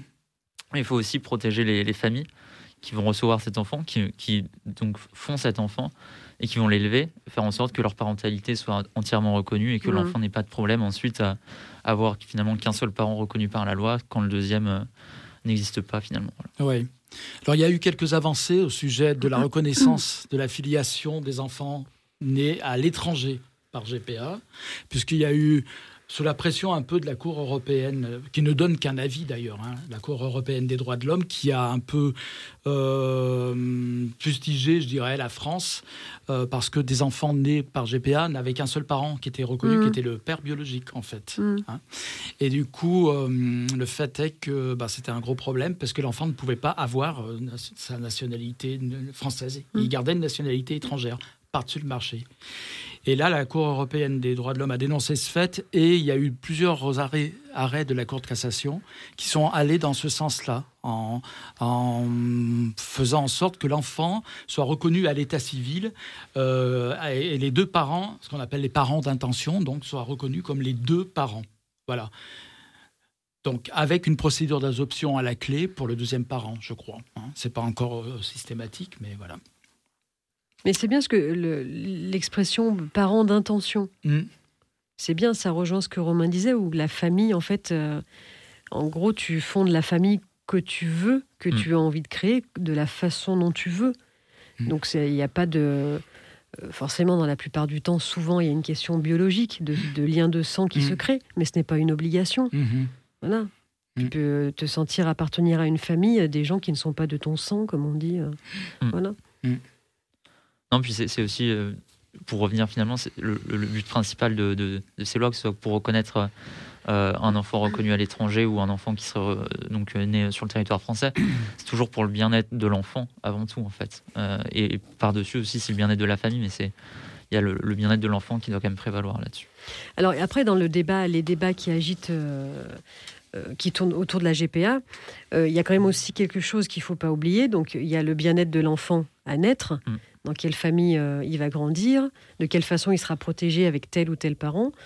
Euh, mais il y a aussi, bien sûr, quand même à prendre en compte euh, la mère porteuse. Mm. Voilà. C'est pour ça il faut vraiment que ce soit encadré. Mm.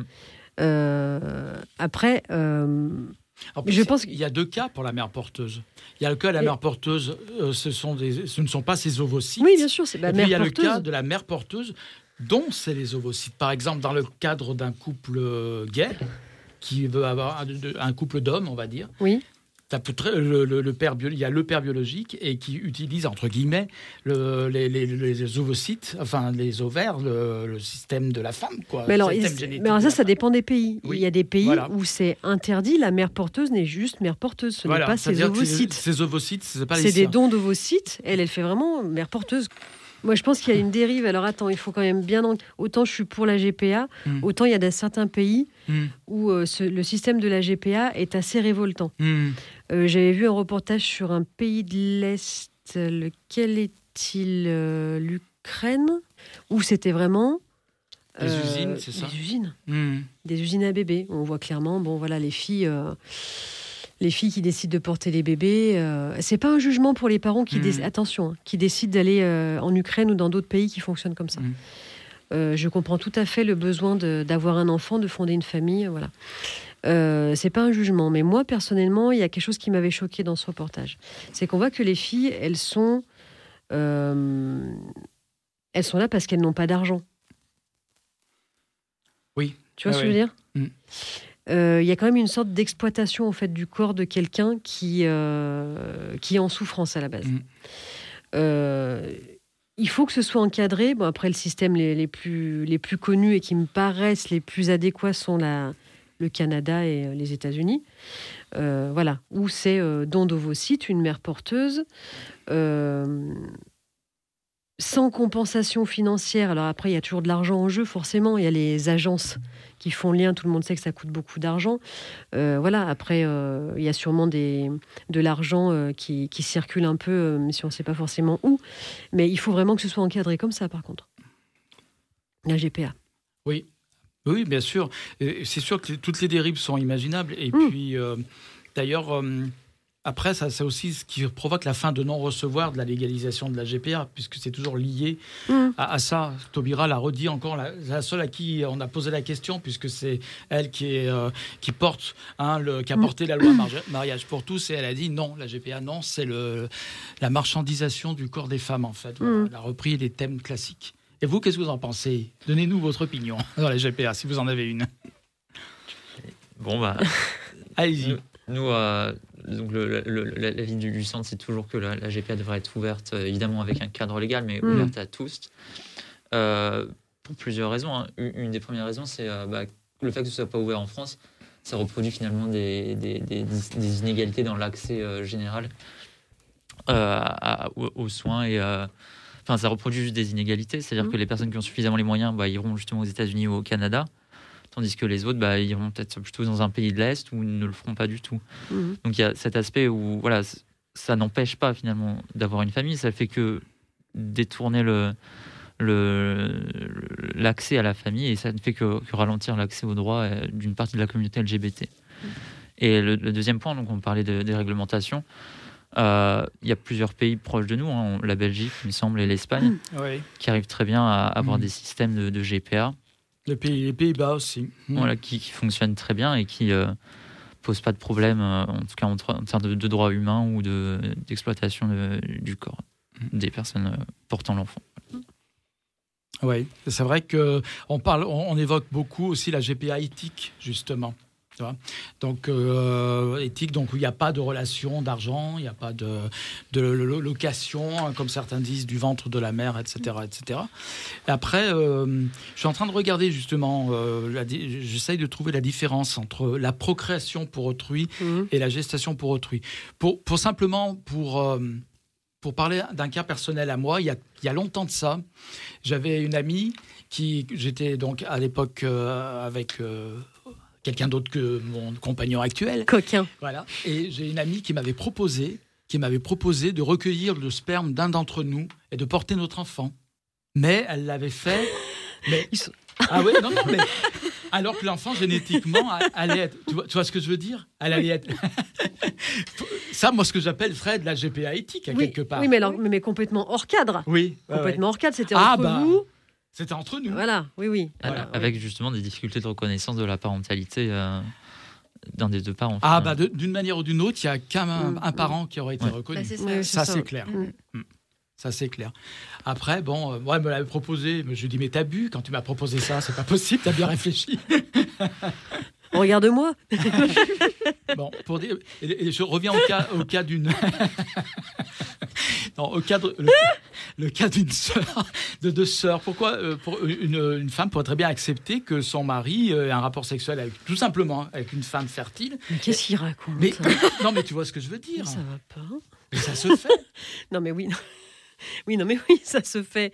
Mm. Oui, non, mais après, c'est ce que disait Romain depuis tout à l'heure. Mm. Je pense que c'est pas juste le fait de faire un enfant. Mm. Tout le monde peut faire un enfant. On sait Mm. tous comment ça se. Vous savez comment on fait les bébés? Ouais. Ouais.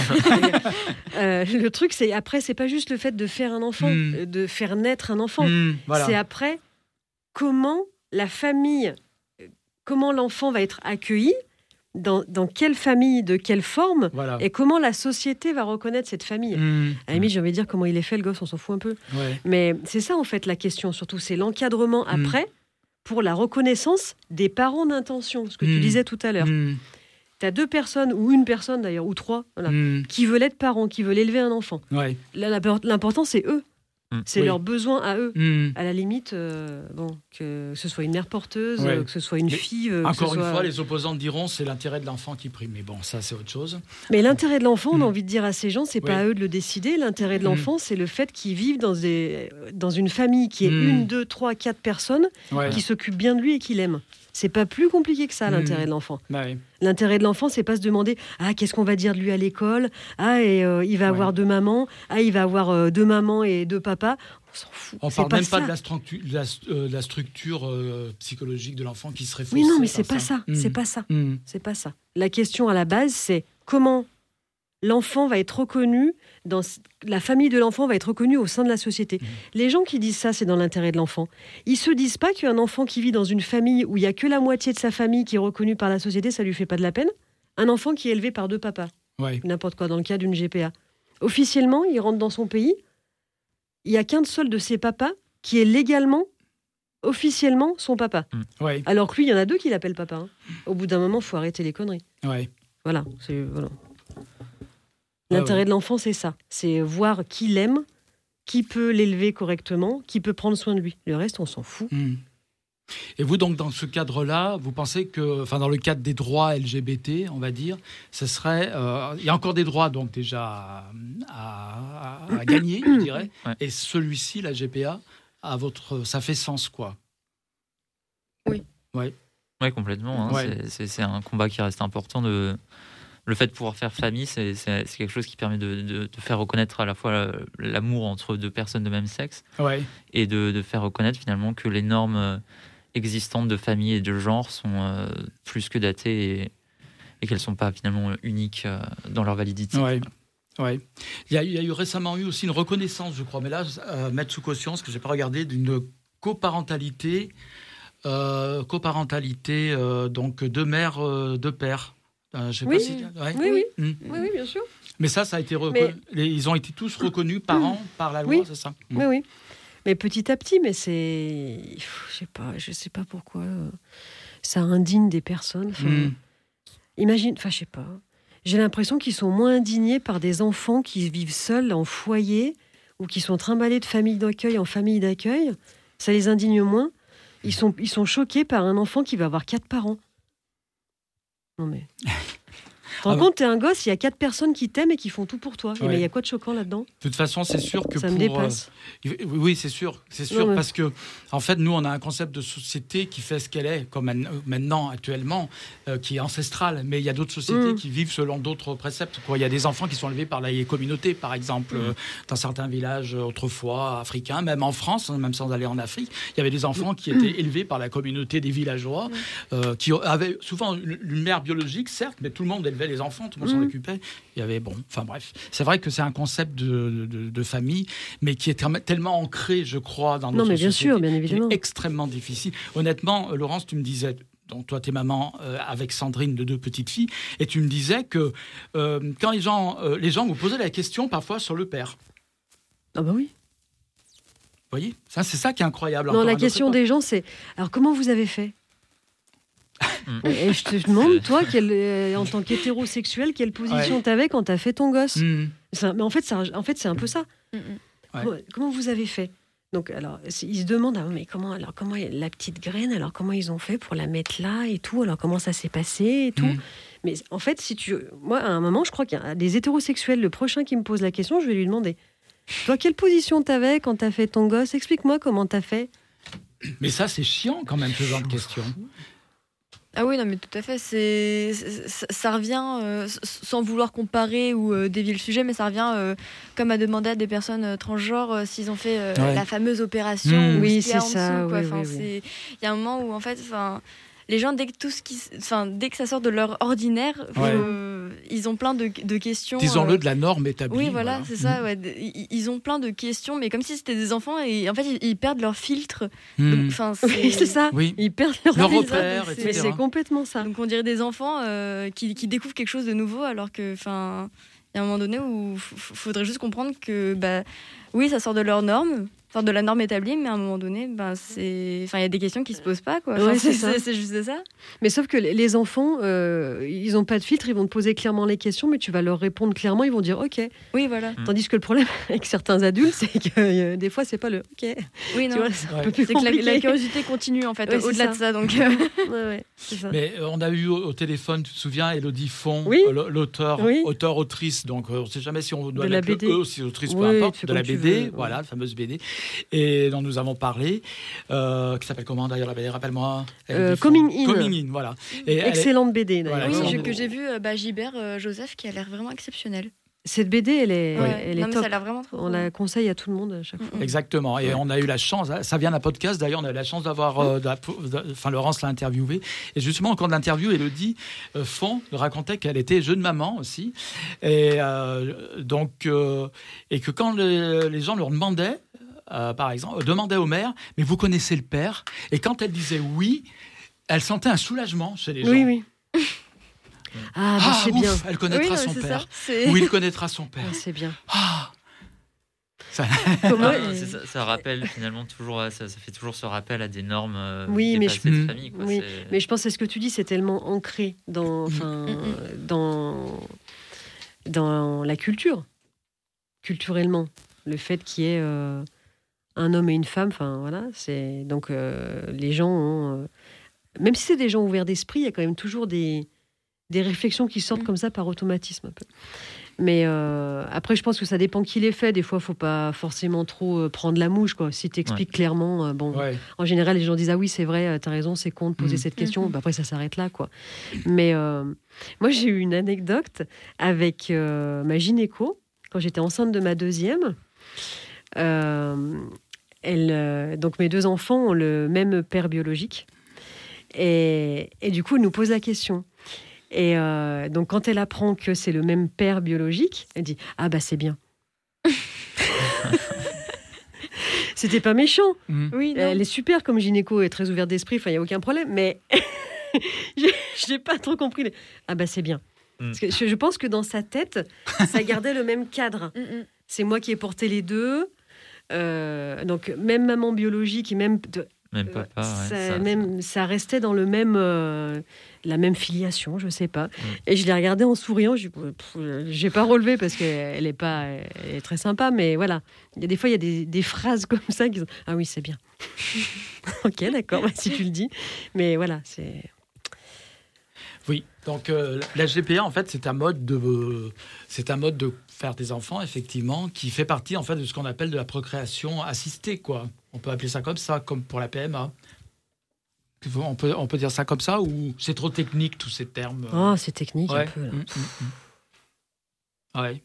Parce que la GPA, c'est vrai que il y a beaucoup de gens qui pensent que enfin, la GPA, il s'agit bien d'une mère porteuse, on est d'accord, Oui. qui porte les ovocytes d'une autre. Oui, Mais j'a- j'assiste avec mon histoire de procréation pour autrui, parce qu'il existe aussi. il est buté. hein. Il est buté. hein. Non mais je cherche. Il va revenir à minuit reprendre l'antenne. Il va réveiller François. Il va dire Tu te ramènes, j'ai trouvé la différence entre les deux. Voilà, en fait, je cherche. J'avais vu qu'il y avait une différence, mais bon. Mais en fait, ce qui pose problème, c'est en, réalité, Eh bien, recevons quelqu'un de- Oui. d'expert. voilà, il faut absolument qu'on fasse une émission spéciale. Non, mais oui, vraiment.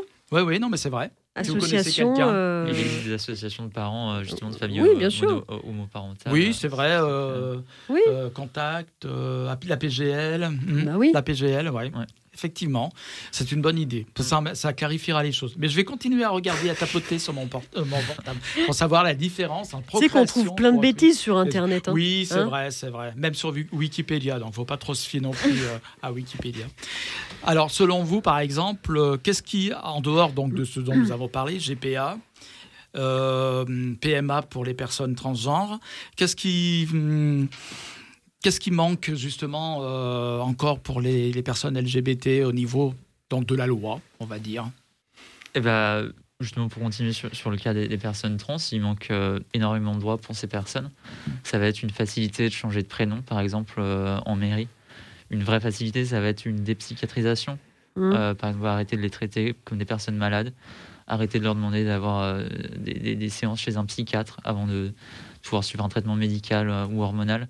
C'est encore le cas C'est encore le cas. D'accord.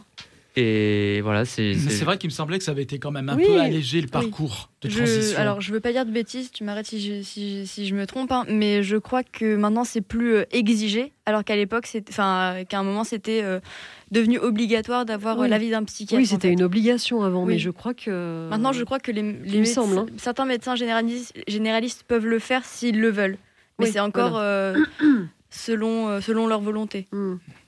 Mais peut-être que je me trompe. hein, c'est... Oh, des peut-être moi aussi. hein, Non, mais ça prend avec des pincettes, quoi. C'est... Est-ce que vous suivez un petit peu euh, donc euh, la campagne électorale qui, euh, qui- bat son plein en ce moment, hein, qui n'est pas finie, mais Non, loin d'être fini, mais euh, enfin très peu ouais, pour moi. très peu. Ouais. ouais. Pareil. Parce Moi, que ça vous franchement, intéresse pas en fait ce que les politiques peuvent proposer. euh, Bah, c'est... Vous faites plus foi, en- vous n'avez plus foi en- aux politiques, c'est ça? Bah, personnellement, en fait, c'est pas que. En fait, c'est que j'ai- jamais réussi à m'y consacrer, à m'y intéresser, en fait, en tout cas. Et que, euh, en fait, il y a des fois où je tombe sur, euh, sur certains. Enfin, sur ce- certains extraits de ce que les, ces, ces personnes politiques ont pu dire euh, sur un plateau ou en interview. Et. Et en fait, je me dis, bah, enfin, moi personnellement, je me, je me dis, bah, ça fait juste peur en fait de, de, de voir ça. En fait, je me dis que des fois, en fait, on régresse, donc c'est, ça m'inquiète, mais Mm. Il y a. euh, puis après, je, je sais aussi euh, ce que je ce que je veux en fait. Je, Mm. je, je, je sais euh, ce que ce que je veux en fait pour plus tard. Je, Mm. En fait, il y a des choses que je sais que je ne veux pas. Voilà. Et en général, c'est c'est ces choses-là en fait qui sont proposées. Je suis bah non, c'est c'est pas ça qui, qui m'intéresse. Ouais. Donc, je m'intéresse euh, ouais voilà que vraiment à ce qui va à, à ce qui va me moi me parler en fait. Mais néanmoins, dans le champ, même sans s'intéresser très profondément Oui. à la politique, Mhm. dans le champ politique actuel, dans la, la palette des candidats qui se présentent, Et quelle palette et quelle palette, voilà, vous ressentez quand même qu'il y a pour les vous, en tant qu'LGBT, il y a des candidats qui sont plus dangereux que d'autres par rapport au droit LGBT. Euh, Ça, c'est évident. évident. ouais. Voilà, il n'y a pas besoin de s'intéresser beaucoup à la politique Oui, pour non. euh, le savoir. Et en tant que personne LGBT, on sait qu'on peut être menacé par ça. euh, certaines propositions de certains partis politiques et candidats, quoi. C'est clair. Donc, du coup, euh, qu'est-ce que je pourrais rajouter? Parce qu'on va écouter la petite chanson qu'ils nous ont amenée. Quelle heure est-il? Et ben, c'est bientôt l'heure de se Ah, quitter. dis ma- donc. Ma, puce. Et je. Ma je- puce. voilà. Mais tu vois, je vais dire un truc. Sexisme et misogynie sur Pluriel Ah, mais tout ma puce, bien. c'est gentil. Oui, je plaisante. tu peux m'appeler ma puce, d'ailleurs. je- bah oui, Même ma pucelle, si tu veux. Ma pu- Voilà. n'exagère rien. ne rêve pas. Voilà. Et euh, effectivement, le sujet de la GPA, ça peut être intéressant, dans lequel d'ailleurs euh, pourrait faire intervenir aussi les jeunes de la commission LGBTI. Voilà. Alors, euh, vous nous avez amené. Alors, merci en tout cas d'être venu. Je voulais simplement. merci. Merci beaucoup. Oui. Merci à vous et de nous avoir invités. Oui, Oui, euh, je voulais simplement, avec grand plaisir, et merci d'être venu, je voudrais simplement dire que le centre LGBT, justement, c'est quand même un centre dans l'ensemble inclusif, hein, que tout le monde est bienvenu. Il y a une charte, des statuts euh, qui sont bien, un- bien euh, bon, je suis adhérent au centre, donc je sais de quoi je parle. Mmh. Et il y a parfois des débats autour donc de, de- du centre LGBT. Récemment, notamment, il y en a eu. Mais toi, j'aime bien. T'as vu, ça fait le suspense, ça. Ça, ça vu le suspense. Tu sais pas de quoi je veux parler, hein Tu sais pas Non Non, Voilà. Non, parce que. Si, mais j'ai. Vas-y. De quoi je veux parler Non, vas-y. Philippe Dubreuil, qui a démissionné du FGL, est en train de tirer à boulet rouge sur le, le centre LGBT. Vous en Ah, avez tu, entendu tu balances parler? les noms. ah oui, oui, bah oui, de toute façon, il, s'exprime dans la Ah, presse, il s'exprime partout, hein, on est d'accord vous, vous, vous connaissez euh, l'histoire quand même. Alors, d'après lui, euh, le centre est, oh, on va, euh, rapidement, est noyé par le wokisme, le fameux wokisme, on en a parler. C'est Ah, pas les oui, partisans de Wauquiez. Hein. Oui, on pourrait, pourrait confondre. Ouais. Non, on pourrait Le confondre. wokisme. Vous en avez Alors, vous avez quoi à dire là-dessus? Bah, que c'est euh, déjà une position, je pense, qui lui est très personnelle, qui ne représente pas celle du FGL. Mhm.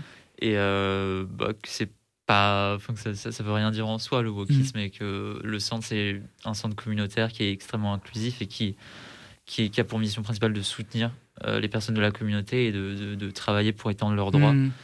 Et il n'y a rien de, de, de- de- qui devrait être choquant là-dedans, finalement. Ouais. Voilà.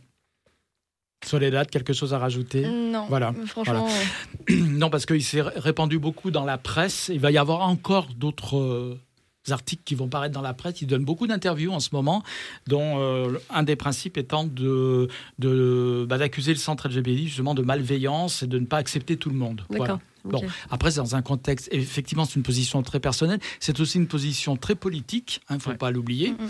C'est très important de bien l'avoir à l'esprit. On aura peut-être l'occasion d'en reparler.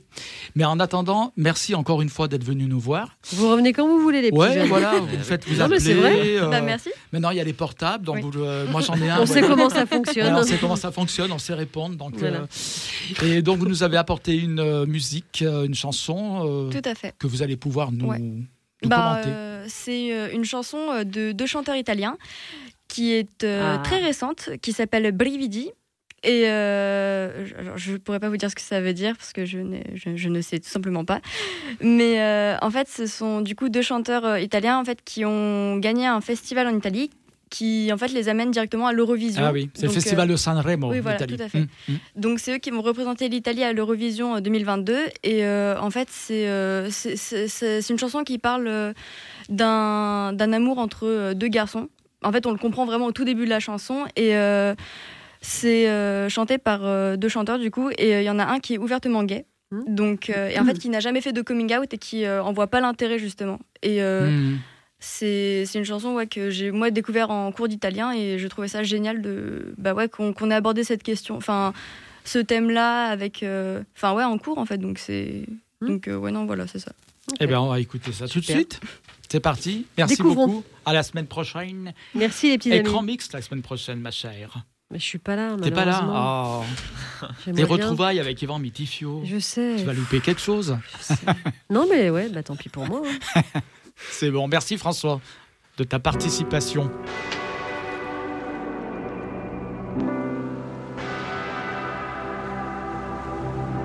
Ho sognato di volare con te su una bici di diamanti.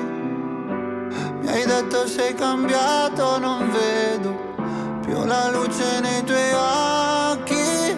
La tua paura cos'è? Un mare dove non tocchi mai Anche se il senso non è la via di fuga dal fondo. Dai, non scappare da qui. Non lasciarmi così. Noto con i brividi. A volte non so esprimermi. E ti vorrei amare ma sbaglio sempre. E ti vorrei rubare un cielo di perle. E pagherai Accetterei anche una bugia. E ti vorrei amare ma sbaglio sempre. E mi vengono i brividi, brividi, brividi